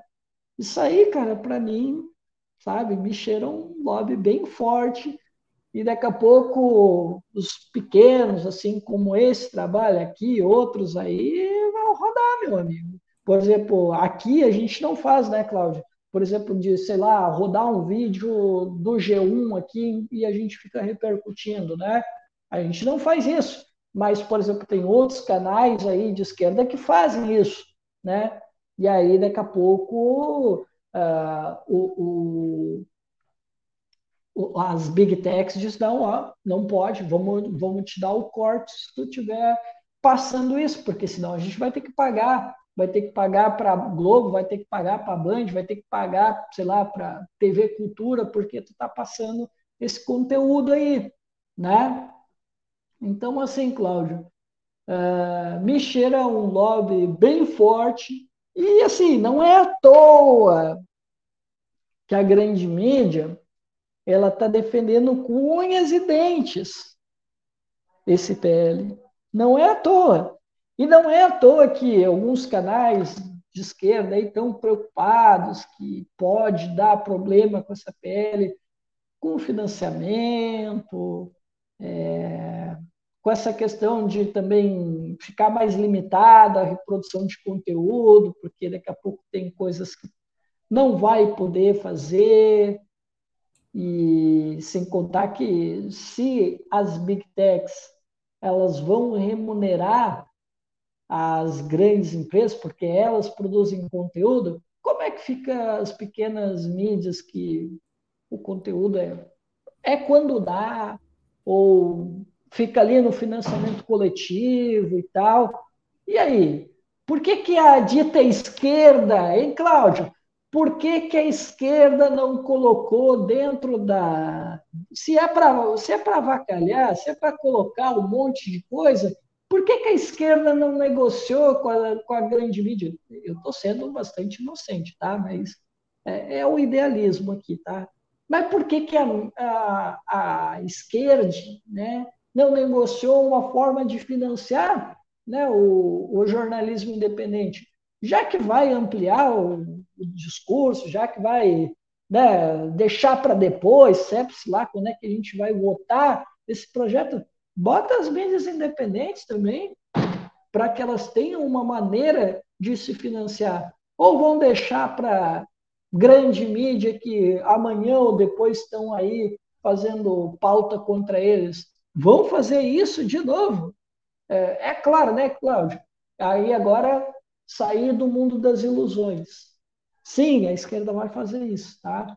Ela vai fortalecer a grande mídia, achando que a grande mídia é, vai ficar do lado dela, tá tudo bem, nós vamos ficar no poder para sempre e tá tudo certo. É isso aí. É, às vezes eu, eu penso, Cristiano, que não é nem isso. Não é nem essa crença aí de que a, vai ficar no poder e tal. É que é, é, é como a gente conversou no programa passado. É, geralmente quem beneficia é quem não apoia. Quem se beneficia é quem não faz campanha, quem se beneficia é, é, é quem não precisa disputar lugar. Não foi o assunto da semana passada aqui do programa. Então, assim, uhum. precisa, é, quem, quem, tem se beneficiado é, exata, é, é, exatamente aqueles que não fizeram campanha, que. Porque, é, veja só, e aí alguns alimentaram a ilusão de que o Lula assumindo a presidência da República, a EBC, a Empresa Brasileira de Comunicação, seria entregue aos comunicadores aí que fizeram é, campanha para o Lula e tal, e no final das contas, não.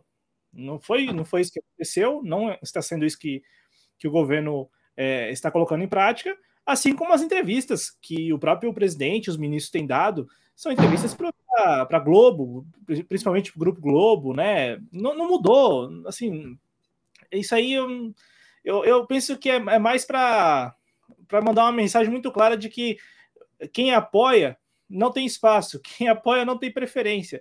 E, quem. É, ah, quem, quem apoia compreende. Quem apoia é, compreende. Disputa lugar, não sei, não sei. É, disputa mas, lugar. Disputa lugar. Mas, mas assim, só para não, não perder o, o, seu comentário sobre essa questão da comunicação mesmo, né? E dos veículos menores e por aí vai.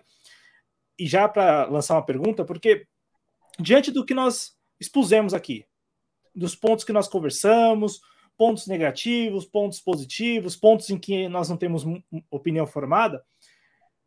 E, e, também com base no que você falou no início do programa, no que eu acabei falando também sobre os pressupostos desse projeto, dá, dá para a gente depreender algo em relação ao usuário desse projeto? Tipo assim, o usuário da internet, se o projeto for aprovado pelo Congresso, ele terá dificuldades de se manifestar, ou ao contrário, terá um espaço.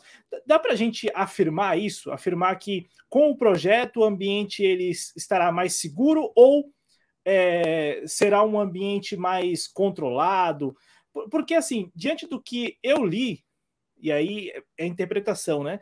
Diante do que eu li e do que eu estou acompanhando da discussão desse projeto, me parece que nós, usuários, só seremos impactados por este projeto à medida que as redes sociais, as big techs, queiram retalhar o Congresso e a decisão do projeto. Porque, a priori, o projeto ele diz muito mais a respeito do, da resposta que as redes sociais, big techs, terão que dar em alguns casos específicos, do que necessariamente o nosso, o nosso ambiente, o ambiente dos usuários, ou as nossas manifestações, as nossas publicações, os nossos posts.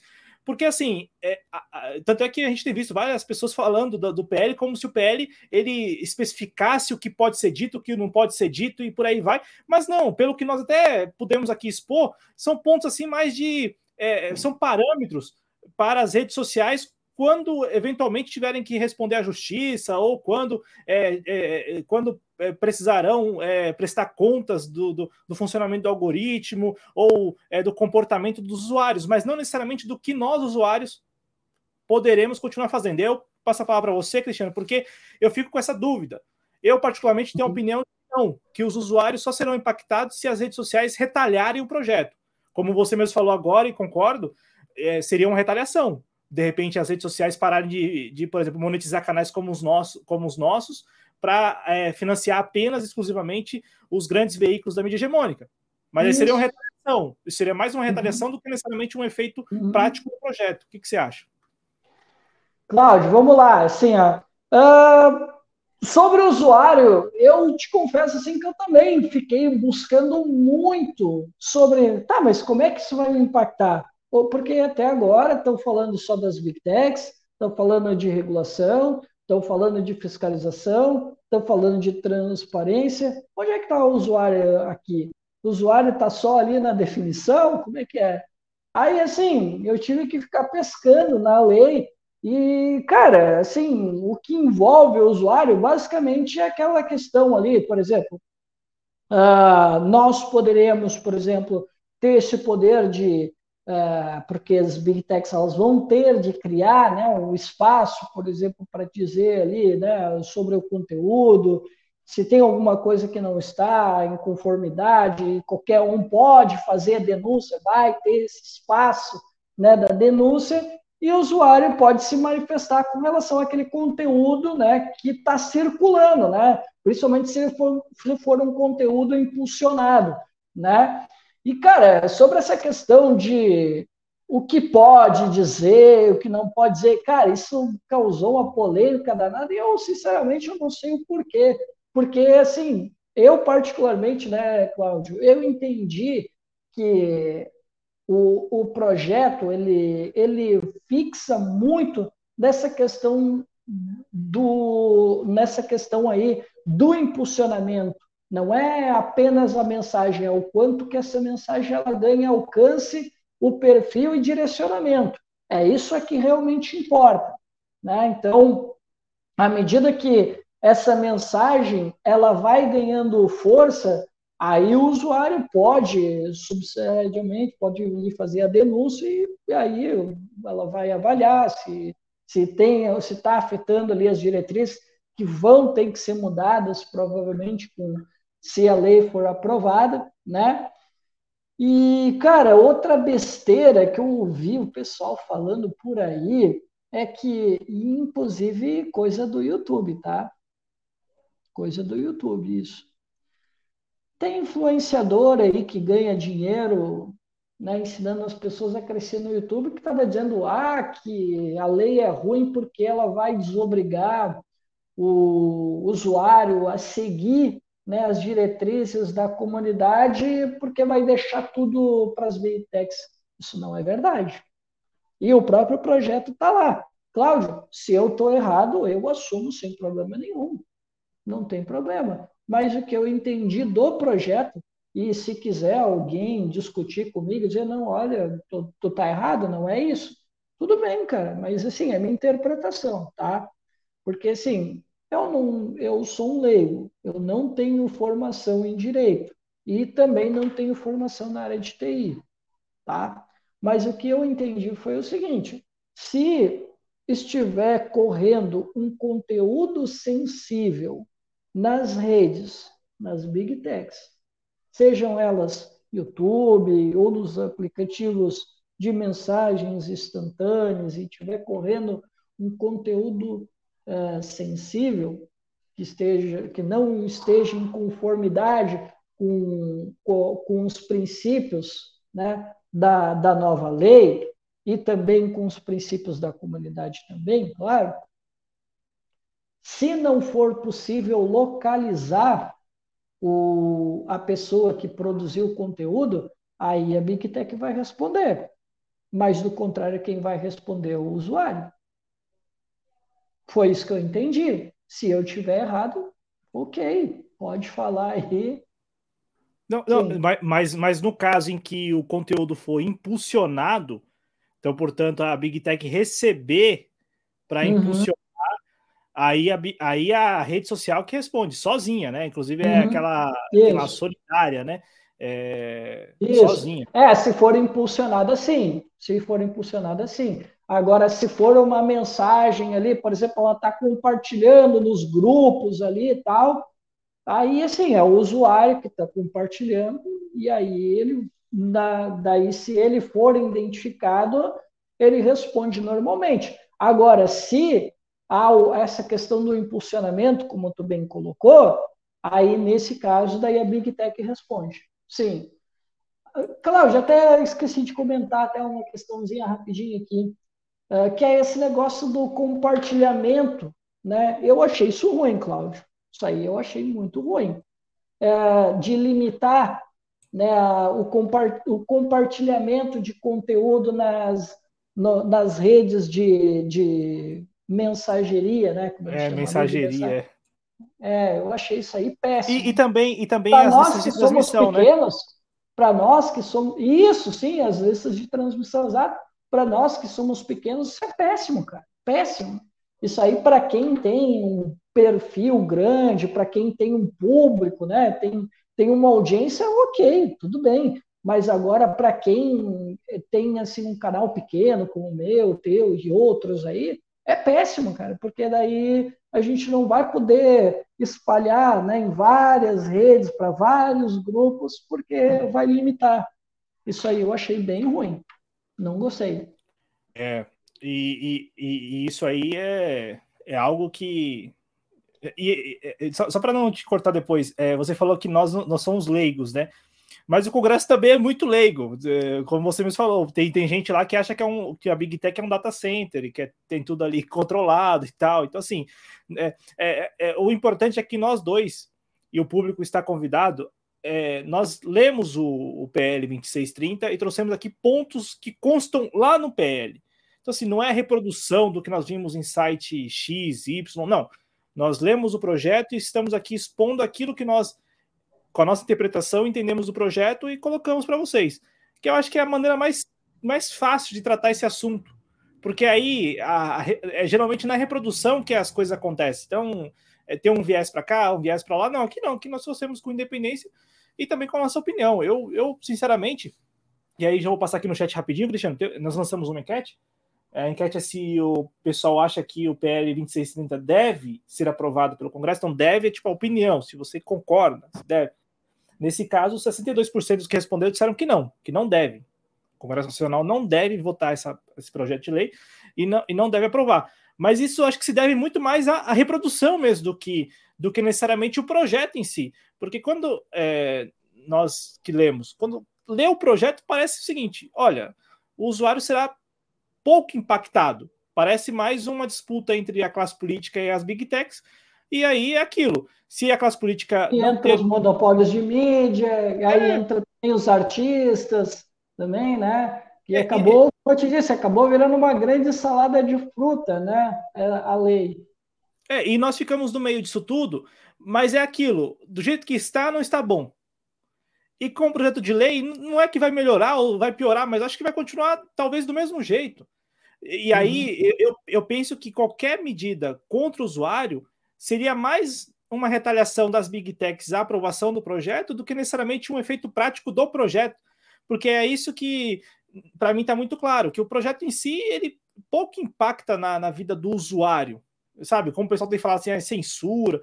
Eu não consegui ver. Também, como você falou, li, reli, e a gente fica procurando para ver se tem alguma coisa aqui que, que indique né, que, que, o Congresso, que a classe política vai ter é, é, o controle do que vai ser dito, ou, ou, e aí não tem. O que tem, é, e aí, como a gente já falou aqui, o que tem são essas é, é, condições quase que especiais para eles, para os políticos, para a classe política. Então, a extensão da imunidade parlamentar, essas contas de interesse é, público que nós já discutimos aqui. Então, assim, é, sabe, é isso que tem lá. É, mas nós eu também não encontrei nada assim que, que indique, ó, a partir deste momento não poderá falar sobre esse assunto, aquele outro. Só a questão da rigidez do processo eleitoral, que é um negócio assim que a gente já tratou aqui com a seriedade que deve.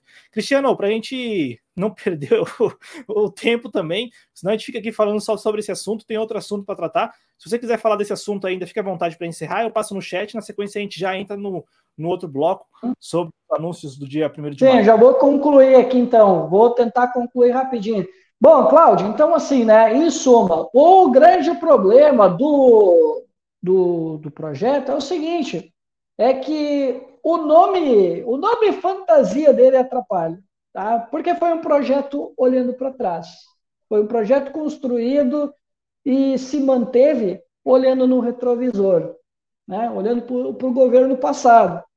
E aí, Cláudio, se fez uma grande confusão no debate, porque começou a entrar outras coisas dentro do projeto, daqui a pouco entrou um lobby de deputado, entrou o lobby da grande mídia, daqui a pouco entrou o artista em cena, viu ali, né, que era uma lei para criar um ambiente seguro e tal, né? Ele disse, não, ó, quem sabe eu entro aqui e tal. E eu já falo um pouquinho sobre os artistas, que eu acho que é um tema interessante da gente falar, tá? E aí, Cláudio, o que aconteceu? Como ela foi uma lei olhando para trás e nos pareceu que era isso, gerou essa grande confusão que ninguém consegue chegar a um consenso nenhum. Uh, é uma ida e volta, ida e volta, e a gente não consegue definir nada, né? E o governo ele também parte de alguns equívocos também, que é o seguinte, Cláudio, como tu bem colocou aqui, o usuário ele praticamente foi esquecido, virou uma disputa entre governo nacional e as big techs. E o usuário quase não é mencionado, tu cata uma coisinha aqui, uma coisinha ali, mas o usuário ele quase não é falado. E aí, Cláudio, tem outra questão que eu quero falar contigo, é o seguinte, é que eu vejo sim que houve um excesso um excesso por parte da lei de punir, sabe? Punir, fiscalizar, mas não tem nada pedagógico na lei. Por exemplo, tu viu a parte da educação digital? Quanto que tem? Muito pouco, quase nada. Eu acho que tem um artigo que se salva, que é de tentar implementar a educação digital nas escolas e tal, né? De começar a ensinar como é que funciona as redes, como é que funciona essa questão do algoritmo, para que a gente entenda como é que acontece esse perfilamento, direcionamento, como que nós somos afetados pelos algoritmos. Isso eu achei interessante. Mas, cara, um artigo só, um artigo só que eu ouvi que se aproveita com relação a essa questão da educação digital. E, assim, Cláudio, não tem um capítulo, nenhuma menção sobre soberania digital. Nenhum. Que eu acho que era algo que poderia, a gente poderia estar conversando, né? Sobre soberania digital. De, talvez, né? A gente entender como é que funcionam os algoritmos, talvez criar a nossa rede, talvez a gente entender como é que funciona para a gente melhor aproveitar essa questão dos algoritmos. Eu não sei o que, que faria, mas vamos lá, né? Alguns países como China, Rússia, só para ficar aqui em dois, uh, dois exemplos, não tem esse negócio de ditadura das big techs. Não tem essa para lá. Eles têm né, essa questão da soberania digital. Eles não têm a conexão com o mundo todo. Eles criaram suas próprias redes e é isso aí. Ah, mas é uma rede controlada e não sei o quê, e eles só dizem o que, que é para fazer. Ah, tá. as big techs também, uhum, um ambiente super livre, né? Tanto é que a gente está falando aqui dos políticos, estamos falando de certos conteúdos que se não são lá muito bem desejados pelas big techs, bye bye, amigo. Tem até amigos meus que só por simplesmente é, defender né, o lado russo no conflito né, entre a Ucrânia, teve o seu perfil, acredite se quiser, e não foram poucos, 14 dias de suspensão no Facebook. 14 dias. Tá? Só por ter defendido a Rússia. Eu tive um amigo meu do Rio de Janeiro que pegou 30 dias. Pegou 30 dias de gancho. É justo isso? Aí, Cláudio, vamos lá então, sobre a questão essa né, que eu estava falando dos artistas, que também eu achei meio estranha, sabe? Numa lei para criar um ambiente seguro, entrar os artistas, estranho, né? Por isso que eu digo que a gente precisava delimitar um pouco a lei, deixar ela o mais objetiva possível e não enfiar tanta coisa dentro da lei, porque daqui a pouco se bagunça, sabe, o objetivo inicial dela, né?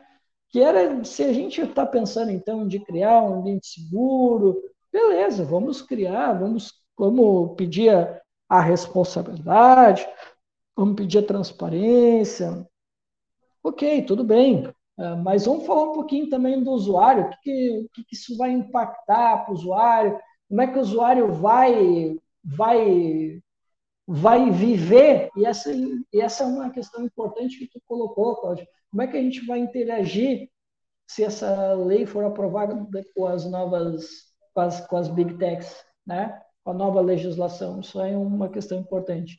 Mas vamos lá, sobre os artistas, tá? Eu acho correta a demanda deles, tá? Eu acho super correto, porque, é, Cláudio, hoje nós temos as redes sociais. E como disse lá o, Caio Blá, né, o ator, ele disse que hoje uh, fica aí os conteúdos on demand, né, sob demanda, que inclusive estão na lei, né, entraram na lei, e eu achei super correto deles, apesar de que eu achava que não era o espaço para eles estarem fazendo essa disputa, mas, cara, eu defendo muito que eles né, busquem o direito, os direitos conexos, porque, Cláudio, eu vi isso acontecer no mundo da dublagem. É, eu gosto de assistir aqueles tokusatsu, sabe? E que são aquelas produções japonesas.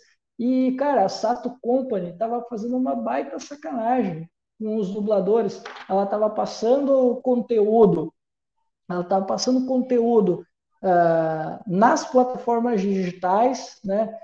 Estava passando conteúdo na TV e ela não estava pagando os direitos conexos dos dubladores.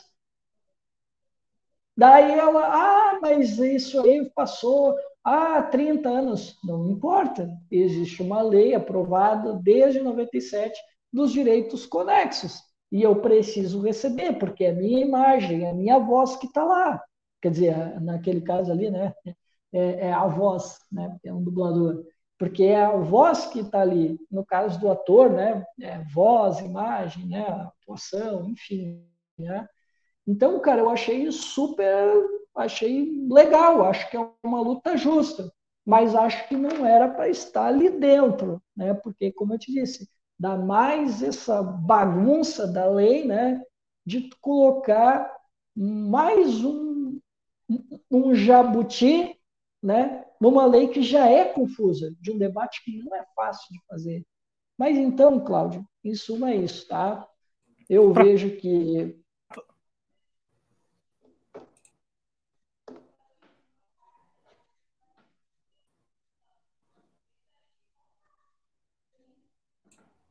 Ô, Cristiano, desculpa se eu te interrompi. É aos comentário que também, e aí, de novo, reforçando o convite para as pessoas lerem o, o, projeto, tem várias menções a leis que já existem no, no, no, no aparato eh, jurídico brasileiro. Então, assim, uhum. assim, também eh, tem coisas que não, não, estão sendo empenhadas. E em relação ao, ao, que você trouxe sobre os artistas, me parece que é a, o espírito do projeto é este mesmo. O espírito é caótico, porque permite ao Congresso, por exemplo, a extensão da imunidade parlamentar não é popular, mas a questão dos artistas já é, já tem um apelo. Então é aquilo, são jabutis importantes e necessários para a aprovação do projeto. E só para não deixar de pass não deixar passar batido aqui neste programa, principalmente nesse bloco sobre o projeto de lei, saiu de pauta, mas isso não quer dizer que não será votado. É, eu digo isso porque eu estou compartilhando aqui nos grupos, o pessoal está falando assim: ah, mas avançou tanto que já saiu de pauta. Não, não é, saiu de pauta neste momento. Mas vamos lembrar, há um ano atrás, este projeto estava sendo discutido e também estava às vésperas de ser votado. Né? E agora pode acontecer isso de novo. O projeto está aí, o Arthur Lira, falaram aqui no chat, o Arthur Lira também está empenhado na aprovação. Então, assim, não é um assunto morto, sabe? Não é uma pauta que. Ah, não, é, não é um tema que, por ter saído da pauta lá do, do plenário da Câmara, deixou de existir ou não será votado, sabe, Cristiano? Então, só para também fazer esse, esse adendo aqui, porque o pessoal. Na, eu tô compartilhando nos grupos, o pessoal tá falando assim, ah, mas já saiu de pauta e tal. É, é, é tem essa esquerda, desculpa, mas tem, um, tem uma parte da esquerda brasileira que é extremamente passional ou, ou, ou ou apenas acompanha a mídia hegemônica, enfim, aí fica a reboque dos assuntos da mídia hegemônica, aí se a mídia hegemônica deixou de, deixou de tratar do assunto, é sinal que já não, não tem mais relevância, aí, e sei lá o que, que pensam, mas vamos lá, gente, é um assunto que está na pauta, é um assunto que merece muita atenção, e como dissemos aqui ao longo deste primeiro bloco, e de novo falo isso, leiam lá, vocês mesmos, tirem as suas conclusões, sabe? Não fiquem apenas se alimentando de reproduções, de interpretações, até as nossas interpretações mesmo, vai lá, leia você mesmo. Se você concorda, concorda, se não concordar, você, você se manifesta no chat aqui do, do canal ou em outros canais também, mas vamos procurar, principalmente as fontes primárias, né? Acho que é muito importante, Cristiano. Cristiano, desculpa se te interrompi, mas é, posso passar no chat aqui? Você tem algo. Vamos lá. Vou passar aqui no chat. Pode, pode passar no chat. Até pelo adiantado da hora, vou, vou passar as mensagens e você já vai comentando, você, Cristiano. Então, o Cristiano Fanfa está aqui com a gente, ou esteve com a gente aqui, é, o Moacir Suro também, o Joia Pereira, é, a Valquíria Nóbrega sempre, né? E a Valquíria pergunta: tá tudo muito bagunçado. A questão é: a Globo apoia o PL 2630, Cristiano? Até onde eu sei, sim. Sim, porque ela vai ganhar com isso, né? O Cristiano. E aqui, nossa, só o Charás, né? Tem, tem três Cristianos aqui hoje. Tem o Cristiano Araújo, o Cristiano Kuzonok e o Cristiano Fanfa. E o Cristiano Kuzonok escreve: é, em votações de PEC que ferem o povo, o que mais leio nos jornalões são fakes. E aí ele escreve: vários interesses, mas o maior é a grana que as big techs vão ter que pagar para as empresas jornalísticas. Essa parte da uhum. divisão da grana parece que vem da legislação australiana, Cristiano. É, tem, isso, verdade. O Cristiano, na verdade, assim, ó, não está bem decidido isso, tá? Mas existe sim uh, essa expectativa, né, de a divisão ser pautada assim pela legislação australiana. Eu ouvi isso também, tá? E assim, é, pelo que eu sei, Cristiano, é o seguinte: uh, primeiro eles querem botar esse jabutizinho, né, como a gente falou aqui e depois de formada a associação e tal, né? Eles querem criar uma lei específica. Aí essa lei é que vai definir os ganhos, como é que vai ser dividida, essas coisas todas. Toda a questão burocrática para divisão de recursos vai ser feita por uma lei específica. Isso é o que eu sei que está escrito no projeto. Isso mesmo. É isso, né, Cláudio? É, porque os critérios que aparecem na lei agora é dois anos né, de empresa aberta, uhum. um editor responsável, isso. sede no Brasil, é isso, né? É, só que como pode você ser falou, até individual, pode ser até um individual. É, pode ser um jornalista, né, influenciador isso. e tal. Exato. Mas o que você falou está na lei mesmo, que também diz uhum. lá que vai ser regulamentado, vai ser regulamentada a divisão, né, como vai ser feita a remuneração, os critérios. Exato. É outra lei. Então, além dessa lei, outra lei. O... Com os artistas provavelmente vai ser a mesma coisa. É bem provável, né? Bem provável. É, não diz ali, mas acho que sim. É, não diz. O Gabriel Salvador escreve aqui: o governo perdeu a votação da, do PDL, né, que é o projeto de decreto legislativo, sobre o saneamento básico por 322 votos contra o governo. Aí, enquanto o, o, o Cristiano Araújo estava falando, eu fui entrei, entrei no site da Câmara para entender do que se trata. De fato, a Câmara hoje votou um substitutivo né, do, do deputado Alex Manente, do Cidadania aqui de São Paulo, para esse projeto de decreto legislativo, né, que era de autoria do deputado Ivaí Vieira de Mello, do PP, lá do, do Espírito Santo. E aí esse projeto de decreto legislativo ele suspende, né, no caso revoga os decretos que foram assinados pelo presidente da República há algum, algumas semanas, né, é, propondo alterações lá no marco legal marco do saneamento, né? Isso. Então o Congresso aí não revés ao governo, né? O governo é, por meio de decretos e aí. É, e, eu, e eles já tinham avisado que iam reverter. Isso, já tinham avisado, já tinham avisado. Tanto é que escreveram, deixa eu ver quem escreveu aqui, ó. Ah, o Rodrigo Souza, né? Escreveu: Lira concedeu na questão da lei das fake news, mas atuou pelo lobby da água, né? Em relação ao, uhum. ao saneamento básico. É, um abraço para o Rodrigo e também um abraço aqui para o usuário no Contratempo do Algoritmo, que é um canal aqui no YouTube, tem acompanhado quase todos os, os espaços trabalhistas. Eu acho que também outras lives em que o Cristiano está, ele, ele pelo menos tem participado aqui das lives do canal tem contribuído com os comentários, então agradeço aqui em nome do projeto. E aí ele disse assim: boa noite, só responda a enquete quando entrar a opção talvez. É... não vai poder, nós não vamos conseguir inserir essa opção, mas a enquete está valendo aí.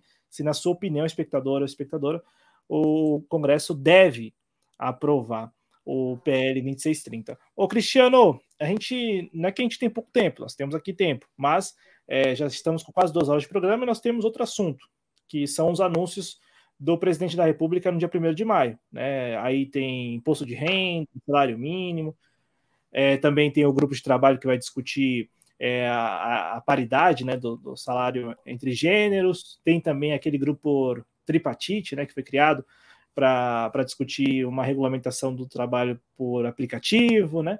E aí, o que, que você, uhum. você particularmente avaliou desses anúncios que tiveram um certo impacto positivo para o governo no dia 1 de maio, né? Ainda mais depois de anos em que os dois desgovernos, né, desgoverno Temer desgoverno Bolsonaro, além de terem comprado brigas com o sindicalismo brasileiro e com a classe trabalhadora de maneira geral, com as contrarreformas, também não fizeram nem questão de protocolarmente estarem no dia 1 de maio ou ou fazerem menção dia 1 de maio, sabe assim, foram governos que de fato assim aboliram a ideia da classe trabalhadora, a, a, ideia, né, classe trabalhadora, de internacional do trabalho, os dois governos anteriores. E este governo, assim, obviamente, né, se tratar de um ex-sindicalista e por aí vai e tal, é, retomou isso com essa cesta aí de, de anúncios.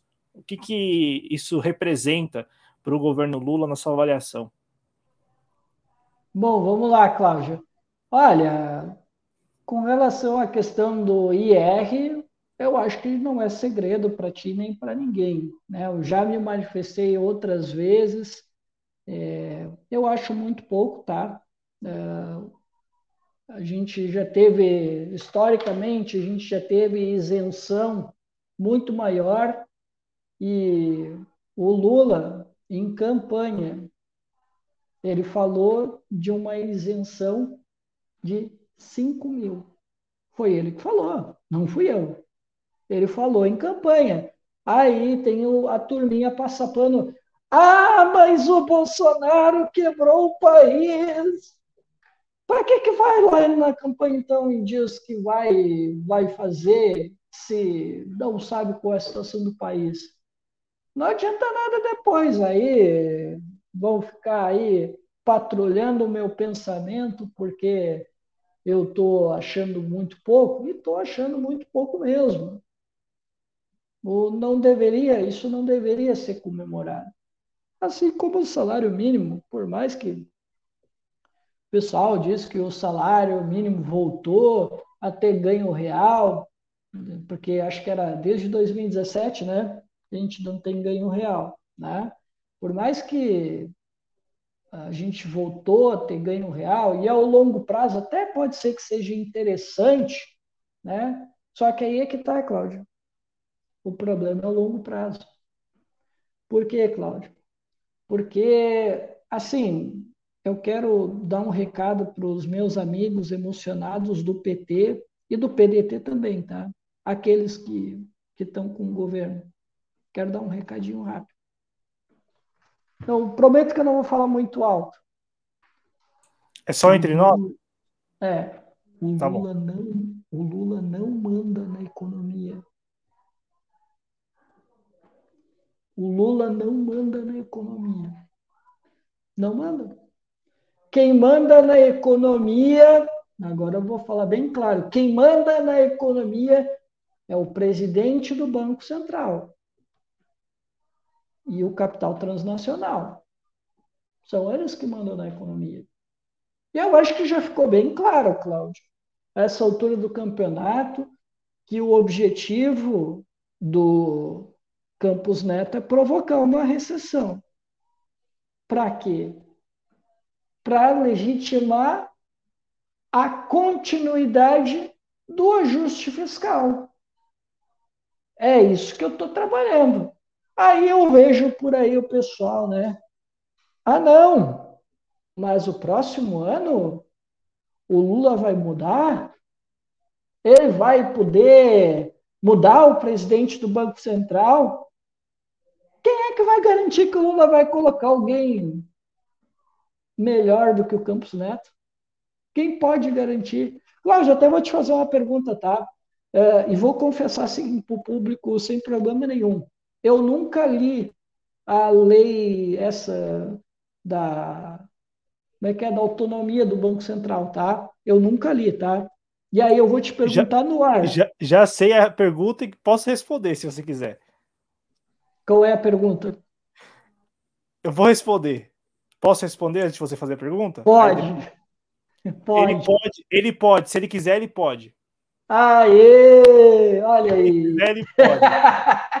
É, pessoal, eu tô sendo na cara de pau. Eu nunca li, tá? A lei essa da que garantiu ali a autonomia, a independência do Banco Central, seja o que vocês acharem melhor. Eu nunca li. Por isso eu perguntei ao Cláudio aqui ao vivo para ele me confirmar que o presidente pode ser reconduzido. Alguém duvida que o Lula possa reconduzir o Campos Neto? eu já não duvido de mais nada. Ah, mas tu tá ficando maluco e tal, tal, tal. Pessoal, o que, que aconteceu? Agora, dia 27, o Lula teve a oportunidade de mudar o pessoal do Conselho de Administração da Petrobras. Mudou a PPI. O que, que mudou até agora? Não mudou nada. O que mudou foi o salário do. Desculpa, mudou sim. O que mudou foi o salário do Jean Paul Prats e, e repassaram a grana para os acionistas. Foi isso que aconteceu, tá? Primeira medida. Não mudou nada, pessoal. Então, eu não me surpreenderia se daqui a pouco Lula reconduzisse o Campos Neto em razão daquilo que eu e tu, Cláudio, já conversamos. Não é só apenas que o Lula não comanda a economia. Não é só isso. E a gente já deu os nomes de quem comanda aqui. O governo Lula, isso não é palavra minha, é palavra do Cláudio e eu concordo com ele. É um governo excessivamente preocupado com a imagem. E para ele não ficar com a imagem ruim, né? porque a imagem é importante para a governabilidade. Quem pode garantir que daqui a pouco ele não possa reconduzir o Campos Neto? Eu acho difícil, mas. Não, desculpa. Não é lógico, eu diria. Difícil não. Eu diria que não seria lógico.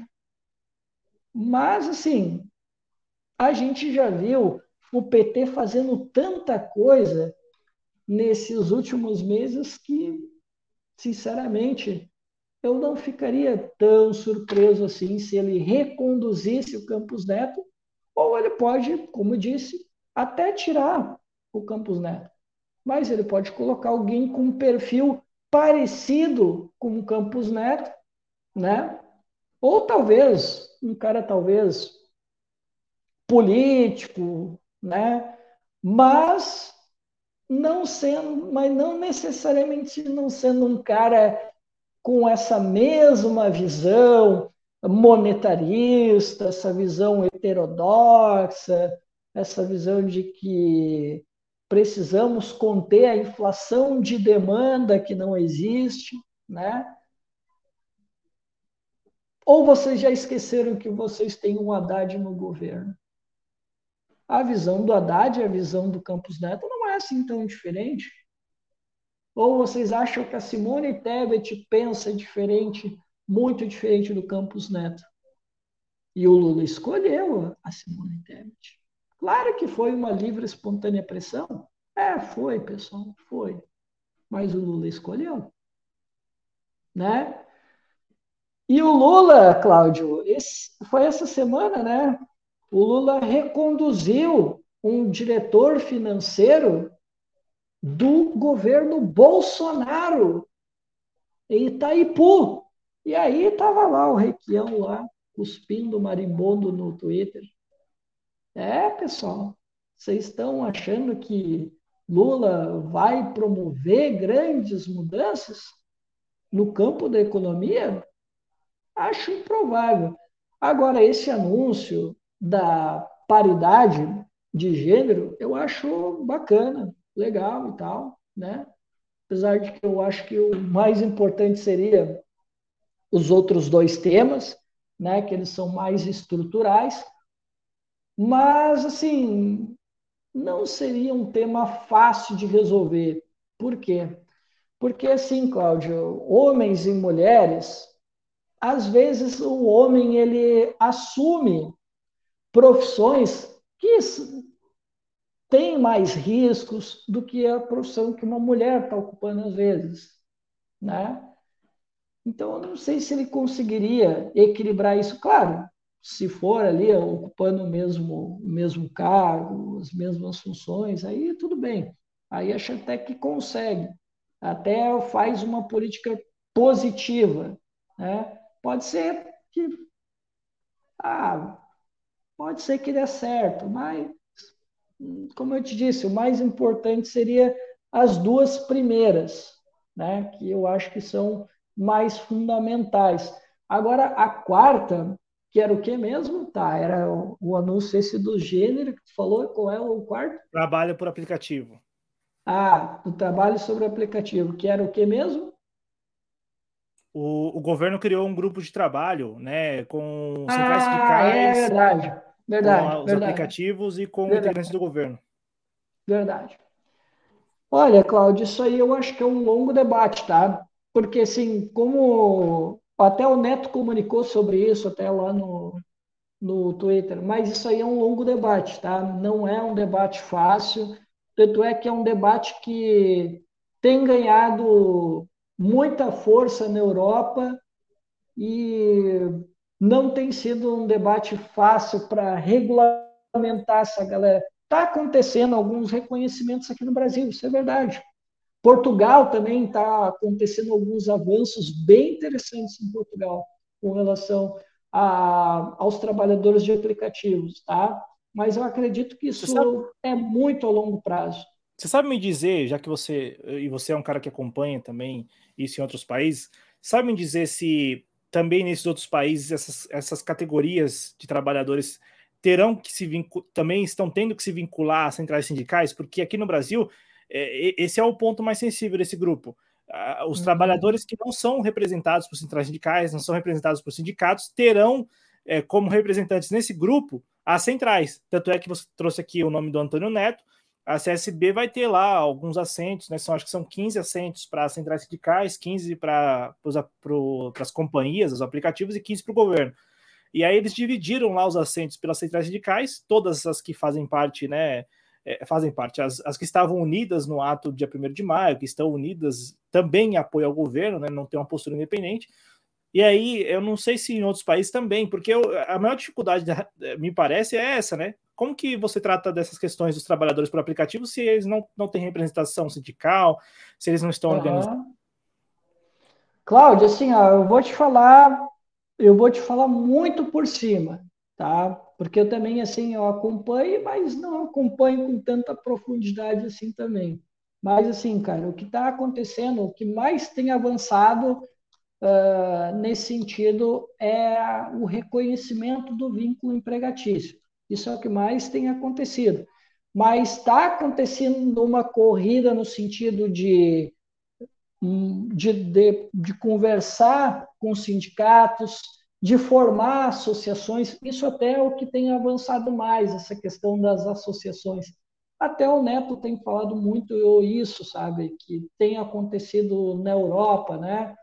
de associações, é, é, o que tem avançado mais, assim, essa questão da sindicalização ainda, pelo que eu tenho visto, né, pelo que eu tenho visto, ainda é, não tem tido muitos avanços, mas essa questão das associações é que está começando a ficar comum já no debate, está começando a, a ganhar algum corpo, eu diria, no debate com relação a, aos trabalhadores de aplicativos. Mas, como disse e reafirmo, o que mais tem, na verdade, acontecido, e ainda com muita dificuldade, essa questão da, do reconhecimento do vínculo do trabalho, e há alguns casos mais isolados que se reconhecem o direito do trabalho aqui e acolá, e é isso que está acontecendo assim, de mais avançado. É, porque eu, eu fiquei assim, eu sempre fiquei em dúvida, e até quando a gente tratou aqui da greve dos, dos entregadores por aplicativo e tal, a maior dificuldade é, é encontrar representante, né? Da, da, da, porque não é, é uma categoria, mas não tem representantes. Aí você uhum. tem porta-voz, né? Tanto é que teve. Tem ainda, né? O, o, Paulo Galo, aí tem outros entregadores e por aí vai. E, e aí o governo está propondo essa discussão partindo do princípio de que os entregadores vão ter como representantes aqueles que não são representantes natos da, da categoria, porque as centrais sindicais e os sindicatos não são, porque eles não têm vinculação com os sindicatos. Aí me parece mais uma forçação de barra, porque eu, eu concordo com o que você acabou de falar. Ah, e, e, os entregadores têm apostado nas cooperativas, associações. E aí o é, é, isso é o que mais tem avançado lá fora, sabe? Esse cooperativismo, associações, é o que mais assim tem avançado nesse sentido da organização. É, e aí eu não entendi essa parte do governo, porque os entregadores, porque o grupo é tripartite. Aí tem lá o lado do governo, o lado das empresas, aí o lado dos trabalhadores é o lado das centrais sindicais, que não tem, de novo, não tem representação nata do, das, da, dessa categoria dos entregadores para o aplicativo. Então eu fiquei, eu fiquei um tanto perdido, porque eu eu não entendi, assim, as centrais sindicais vão, vão forçar mesmo uma interlocução com os entregadores? Será que vão conseguir falar com uma gama significativa dos trabalhadores para o aplicativo, que, que, é, que é uma categoria extremamente difusa, né? Assim, assim, uma categoria é, que não tem, de novo, não tem representantes. Então eu fiquei com essa dúvida, Cristiano. E aí, pelo que você tem acompanhado, assim, nos outros países, os, os trabalhadores têm se reunido em associações e cooperativas para se representarem nessas. É, nesse, nesse... Não, não é que eles têm se reunido, eles estão tentando ainda construir associações. Não é que eles têm conseguido. Na verdade, o que está acontecendo, pelo menos assim, pelo que eu cacei né, por cima, foi que eles estão tentando se organizar para formar as associações. Mas assim, eu não, não sei assim se tem alguma associação uh, legal, assim, sabe? Aí eu, como eu te falei, é um tema que eu sei muito por cima, né? E eu não, não reconheço, assim, pelo menos no momento que tem algum, alguma coisa avançada nesse sentido, mas eu sei que a ideia, o diálogo de formar associações e cooperativas, isso eu posso te falar com muita tranquilidade que esse debate existe. Não, bacana. E aqui também, eu já vi, conversando com os entregadores lá em 2020, quando eles realizaram uhum. as paralisações, também eles mantinham essa vontade né, de se reunirem em associações e cooperativas.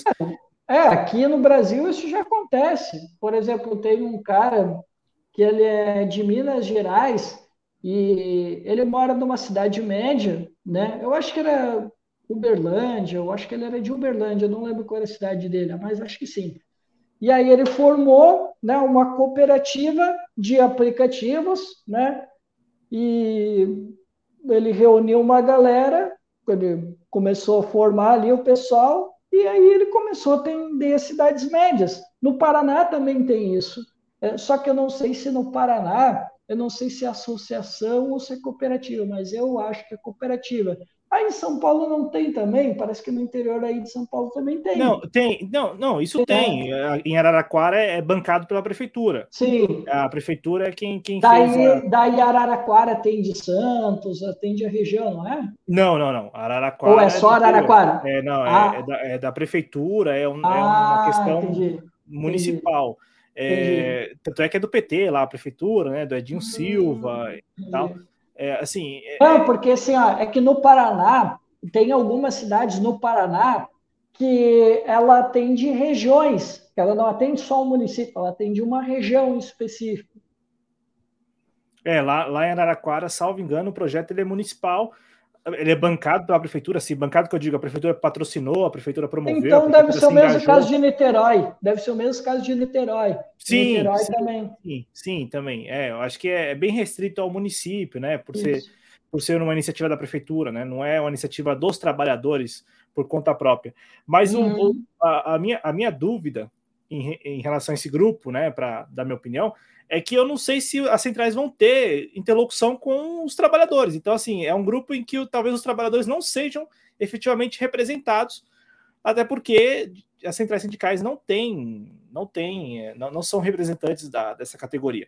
E fora que eu acho que vai, vai haver uma chiadeira enorme aí dos entregadores, porque como eles não se sentem representados pelas centrais sindicais ou pelos sindicatos, quando essas as reuniões desse grupo começarem, eu acho que vai haver uma grita aí nas redes sociais sobretudo, é, de entregadores falando: olha, não, não me sinto representado, porque é, não, não, não, estou lá, não sou eu que estou lá, ou não é. E, e, é, é, complicado para o governo também, porque não tem lideranças, é, é, é, é muito, muito nebuloso, né? É, bem, é bem complicado essa questão dos, dos trabalhadores por aplicativo, porque o governo está forçando a barra. Falou, ó, eu vou conversar com as centrais sindicais. Então, os trabalhadores procuram as centrais sindicais e as centrais sindicais vão representar esses trabalhadores nessa, nas reuniões desse grupo tripartite. Agora, com relação ao aumento do salário mínimo, rapidinho. Pô, é, é aquela.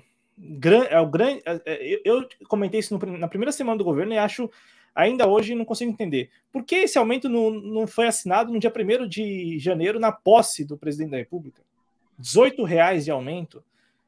É, por que não? Até porque, Cristiano, até onde eu sei, não, não vai haver pagamento retroativo, por exemplo, para quem recebe pensão, recebe aposentadoria. Recebeu em janeiro, fevereiro e março, abril, aí agora em maio é que vai receber o salário mínimo reajustado, que agora né, é 1.320. Então, assim, eu acho que o governo, nessa questão do aumento do salário mínimo, errou feio em não ter lançado mão disso lá dia 1 de, de janeiro. Ah, mas tinha que fazer as contas, não sei o quê. Cara, faz, que fizesse as contas depois, mas que lançasse isso já de cara como uma medida que foi uma promessa de campanha também. Aí demorou Exatamente. cinco meses, né? Quatro meses para é, anunciar isso e anunciar isso com aí vou, vou, e já estava aprovado o aumento. Já estava aprovado, não, já estava tudo certo. Os 150 é. reais estava certo, por exemplo. Sim, foi uma decisão do governo. Foi uma decisão do, go do governo. governo não fazer o pagamento. E aí fica a turminha passa pano. Ah, mas ah, mas olha lá, o, o Lula está com dificuldade porque o Congresso é de direita, a mídia é conservadora. Não! A decisão foi do Lula. A decisão foi do governo de não pagar o, o 150 já no início, que já estava aprovado pelo governo anterior, pelo não. Congresso que eles chamam de conservador. Não, não, mas o, o, o, governo, eu não entendi, eu não entendo ainda no governo, porque para este ano o governo tem dinheiro. Não, não teve a PEC da transição, para este ano tem dinheiro. O ano que vem que é um problema mesmo. O orçamento é. do ano que vem que é um problema. Mas este ano, em tese, o governo teria dinheiro para bancar todas as suas promessas de campanha. Todas elas. Porque tudo isso foi negociado na transição de governo no Congresso. Pelo próprio governo. Os integrantes do governo é que patrocinaram isso. É, enfim, é, Aí começa a duvidar da, da índole das pessoas, né? de que estão no governo, enfim, começa a, a duvidar e suspeitar do que, que eles estão pretendendo, porque essas suspeitas e, e essas críticas, elas são extremamente válidas, válidas porque o governo permite essas suspeitas e críticas. Porque, de novo, por que os 18 reais não foram adicionados já no dia 1 de janeiro? Por que os 150 reais não foram também adicionados já em janeiro? Aí deixaram para pagar os 150 em março, no, no Bolsa Família, e o salário mínimo agora em maio. Cristiano, você, se puder responder, é claro, rapidamente, para a gente ir encerrando, qual uhum. o impacto desses, desses, anúncios? Porque eu vi muita gente assim comemorando para além da bolha o fato do IR ter subido para dois salários mínimos, ainda que tenha uma pegadinha, né? Eu estava lendo algo a respeito aí desse, desse aumento, da faixa de isenção e tal. Mas, ah, enfim, o que, que você pensa? O impacto foi, foi mais positivo do que negativo? Cara, eu te confesso que eu não sei nem o que dizer, porque é, eu vi muito mais isso refletindo nas bolhas de esquerda do que na mídia em si. Eu te confesso isso com muita tranquilidade. Então, assim, dentro das bolhas de esquerda, refletiu bem, sim. É, porque aí teve aquela questão, ah, o dia do trabalhador, é, né? O Lula foi lá, anunciou uh, o aumento do salário, mas pô, foi um aumento real e tal, e que isso, né, a longo prazo pode ser bastante interessante, né? Mas claro que também houve críticas, né? Aquelas pessoas que têm uma independência do governo do governo Lula, que querem, né, a crítica, não deixar a crítica para que ela seja um monopólio da direita para 2026, essas pessoas viram não, olha, 18 reais é muito pouco e não gostei, e é isso aí. É, eu vi isso, pelo menos. É, ainda mais, como disse o Gabriel, né, no mesmo dia, o Tarcísio aqui em São Paulo, tudo bem, que é um salário mínimo que não é adotado por ninguém, quase ninguém, né? Mas o Tarcísio veio com o anúncio, então é aquele negócio, né, da estética. Um anuncia e o outro anuncia. Ainda que o, o salário mínimo paulista ele seja desconsiderado, né? Assim, as empresas privadas não seguem o, o piso paulista, seguem o nacional, enfim, é, é, bem difícil. Não sei se no Rio Grande do Sul é mais, é mais comum, Cristiano, mas aqui não. Aqui, até onde eu sei, assim, é, pou, poucas é, há poucas indexações ao salário mínimo paulista, sabe? Assim, é, é mais um, um, um trunfo para o governador anunciar, como ele anunciou, né? Um momento aí bem significativo, saiu da casa de 1.300, foi para 1.550. Então, assim, mas é aquele salário mínimo que não é indexado a nada, que ninguém recebe e tal, mas a notícia veio, foi veiculada, né, de que o Lula aumentou 18 reais e o Tarcísio teria aumentado, aumentou mais do que o, o Lula, né, é, é essa notícia, né, e aí cabe também sempre esclarecer que um é o salário mínimo federal, que é indexado, que é vinculado a quase tudo e por aí vai, que é o piso mesmo, que é o, os 1.320 agora, e esses 1.550 é, é mais uma coisa que ficou parada no tempo, né? Tipo, tem poucos benefícios e salários efetivamente vinculados a, a esse salário mínimo paulista. Cristiano, só tenho a agradecer, da minha parte aqui, só tenho a agradecer. Do contrário, se quiser registrar alguma coisa, fique à vontade. Sim, senão... sim, tem mais uma pergunta aqui do Gabriel Salvador, que é uma pergunta difícil, hein? Então responde Olha, aí, você que é o cara das, das, das respostas difíceis. A pergunta Bom, é: o maior problema do governo Lula hoje é falta de comunicação, falta de base no Congresso ou tem outra coisa? Olha, Gabriel, eu acredito que a falta de base é o principal, sim, né? Sim, é o principal, seja materialmente ou se a gente quiser pensar em outras questões. Sim, falta de base. Mas a falta de comunicação, olha, eu te confesso que está preocupante, porque, como eu falei, né, já da PL da fake news aqui, ao invés de a esquerda fizer um debate maduro, tentando explicar, tentando colocar ponto a ponto, deixar as coisas mais as claras possível, não. Para quê? Se a gente pode taxar o outro de bandido, se a gente pode chamar o outro de criminoso, de extrema direita, de como é que é, de bandido, para quê? e, e sem contar outras atrapalhadas que a gente já colocou aqui, né? Como por exemplo aquele caso da, das varejistas uh, chinesas, né? Que a gente colocou aqui das asiáticas também, que foi outro problema que o governo conseguiu criar, né? Então assim há um, uma falta de comunicação realmente preocupante por parte do governo que vem errando demais, né? Mas eu diria que por maior que sejam a, os problemas de comunicação hoje, o governo ele, se ele tivesse vontade de acertar, muita vontade de acertar, ele tem esse problema, o Gabriel, perdão, que é concreto, que é a falta de base. Mas o que você falou agora é essencial. É. O, gov o, governo precisa ter uma plataforma e ter disposição política. Hum. Porque, porque enquanto o governo não tiver uma plataforma ou disposição política, ele não precisa de base no Congresso. Uhum, não precisa. Não precisa é, um governo, assim, se eu fosse até chutar ou tem outra coisa, sim, Falta de projeto, falta de projeto, é isso. É porque é isso, é, co cobra-se tanto da, da tal da governabilidade e tal, mas governabilidade para quem é, tem o que é, colocar em prática. Agora, é, é, negociar governabilidade nos, nos, termos mais abstratos possível, sem, sem um direcionamento, do que adianta? Eu digo isso porque, sendo muito honesto, nesses 100, 100, pouco mais de 100 dias, né? Já é, nesses cinco meses, vai, quatro meses de governo. O, o Gabriel trouxe uma notícia de hoje, um, um revés para o governo. Aí tem o PL das fake news, que o governo está patrocinando, mas que foi tirado de pauta. Será votado, mas foi tirado de pauta. Então, assim, é, o governo patrocinou quantas votações no Congresso nesse período? O governo é, é, forçou o governo, a, forçou o Congresso a, a discutir, discutir, quais projetos, quantos, quantos projetos, uhum. não quais, quantos. Quantas vezes o governo provocou o Congresso a se reunir para discutir algo proposto pelo, pelo governo? Cara, em, em quatro meses, assim, eu, eu, entendo que é, é, muito mais prático é, trabalhar com medida provisória, com decreto e tal.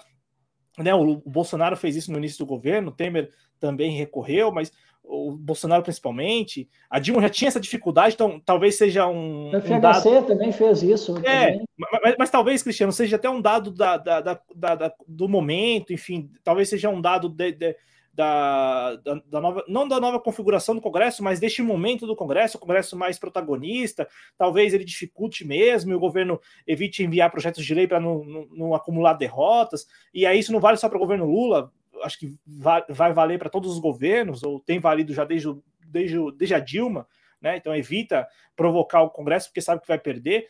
Então evita derrota, evita, enfim, mas, mas assim, no final das contas, quantas vezes provocou, quantas vezes o Congresso se reuniu? Eu digo isso porque poucas vezes. Então, esse negócio de base no Congresso, de governabilidade, é uma coisa assim que, para mim, faria sentido se o governo estivesse provocando o Congresso, tivesse com uma pauta já definida, falasse assim, não, nós precisamos de uma base para defender isso aqui. E o que a gente tem visto é que parece que, por enquanto, ainda não, não, não formataram essa base. Essa base não, essa, essa pauta. Tem o arcabouço agora, tem a reforma tributária, mas a reforma tributária já é do Congresso, então o arcabouço é do governo. Mas assim, além do arcabouço, o que, que tem? Sabe? A gente fica meio que restrito a, um, a, cinco, a cinco pautas, ou menos que isso. E aí pode ser um, um dado, um dado do governo que estaria com receio mesmo de acumular derrotas no Congresso. Então envia pro, poucos projetos de lei. Vamos evitar. É, e, e, a PL da fake news, né? A PL da fake news, né? Diz muito sobre isso. Eu estou falando agora. O governo retirou de pauta justamente para não perder. Sim. Então é aquele, aquele medo, né? O medo de perder, que já era, que já é um medo assim antigo. Eu acho que a, acho não, lembro que a Dilma tinha muita dificuldade já com o Congresso. O Temer veio com uma proposta diferente, né? Já que ele assume com o aval do Congresso, mas o Bolsonaro também, no início do governo, poucos projetos de lei, mais medidas provisórias, mais decretos, enfim, tentando governar sem. Bolsonaro, o Bolsonaro passou, passou um ano, um, quase um ano e meio sem. Quase um ano e meio sem base nenhuma. sem uma base parlamentar. Mas, mas também, como não provocava o Congresso, tinha mas só. como a pauta dele era consenso dentro do Congresso, também, passava. Passava. É, não precisava, da, é, não precisava. E, e, e, aí o que, que, tinha ali? Ah, tinha lá o PL eh, anticrime do Moro, uma coisa avulsa, assim, sabe? Que, que era uma provocação do, do governo, então o governo ia lá, protocolava, mas é aquilo, era uma coisa muito avulsa. E é o que eu tô vendo agora de novo, assim, sabe? São pautas avulsas sem, sem, sem muito direcionamento. Então, aí o governo vai no varejo. Só que aí, a desculpa que a gente tem ouvido bastante é a gente precisa de governabilidade, precisa de base. Mas precisa de base e governabilidade para votar pautas avulsas no varejo? É um, é um contrassenso, não precisa, cara. Você não precisa de base para votar. E agora o governo, Cláudio, o governo que diz que não tem dinheiro, o governo que deixa para o dia 1 de maio para fazer um pequeno reajuste no salário mínimo, estava lá reunido com o Lira agora ontem negociando liberação de emendas parlamentares. Duro, hein? É, como diz lá aquele podcast do, do Nexo Jornal, durma com essa. Durma com essa. Durma com essa. Cristiano, muito obrigado, viu? Muito obrigado por mais esse programa aqui, 2 horas e 26 minutos de duração. Reforçando o convite para se inscrever no canal da TV Jovens Cronistas e também no canal do Em Nome da Rosa no YouTube, seguir as redes sociais do Em Nome da Rosa, também do Jovens Cronistas e deixar os seus comentários aí na seção comentários, tanto aqui do canal da TV Jovens Cronistas, como também do canal Em Nome da Rosa. Lembrando que o vídeo é retransmitido no canal Em Nome da Rosa, então quem acompanha na TV Jovens Cronistas, vai lá no, na, no canal Em Nome da Rosa, deixa o like em todos os vídeos, deixa um comentário também, se engaje. E como eu já falei no início do programa e volto a dizer agora, o canal Em Nome da Rosa está próximo de alcançar a marca de 7 mil inscritos. Então, hum, por gentileza, e assim, é, faça esse esforço de deixar a inscrição para alcançar essa marca aí de 7 mil inscritos. Cristiano, muito obrigado, viu, cara? Valeu mesmo.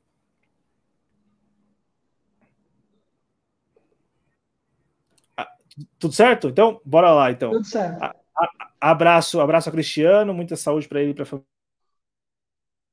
Abraço a todos que nos acompanharam, muita saúde e até a próxima. Valeu, gente. Tchau.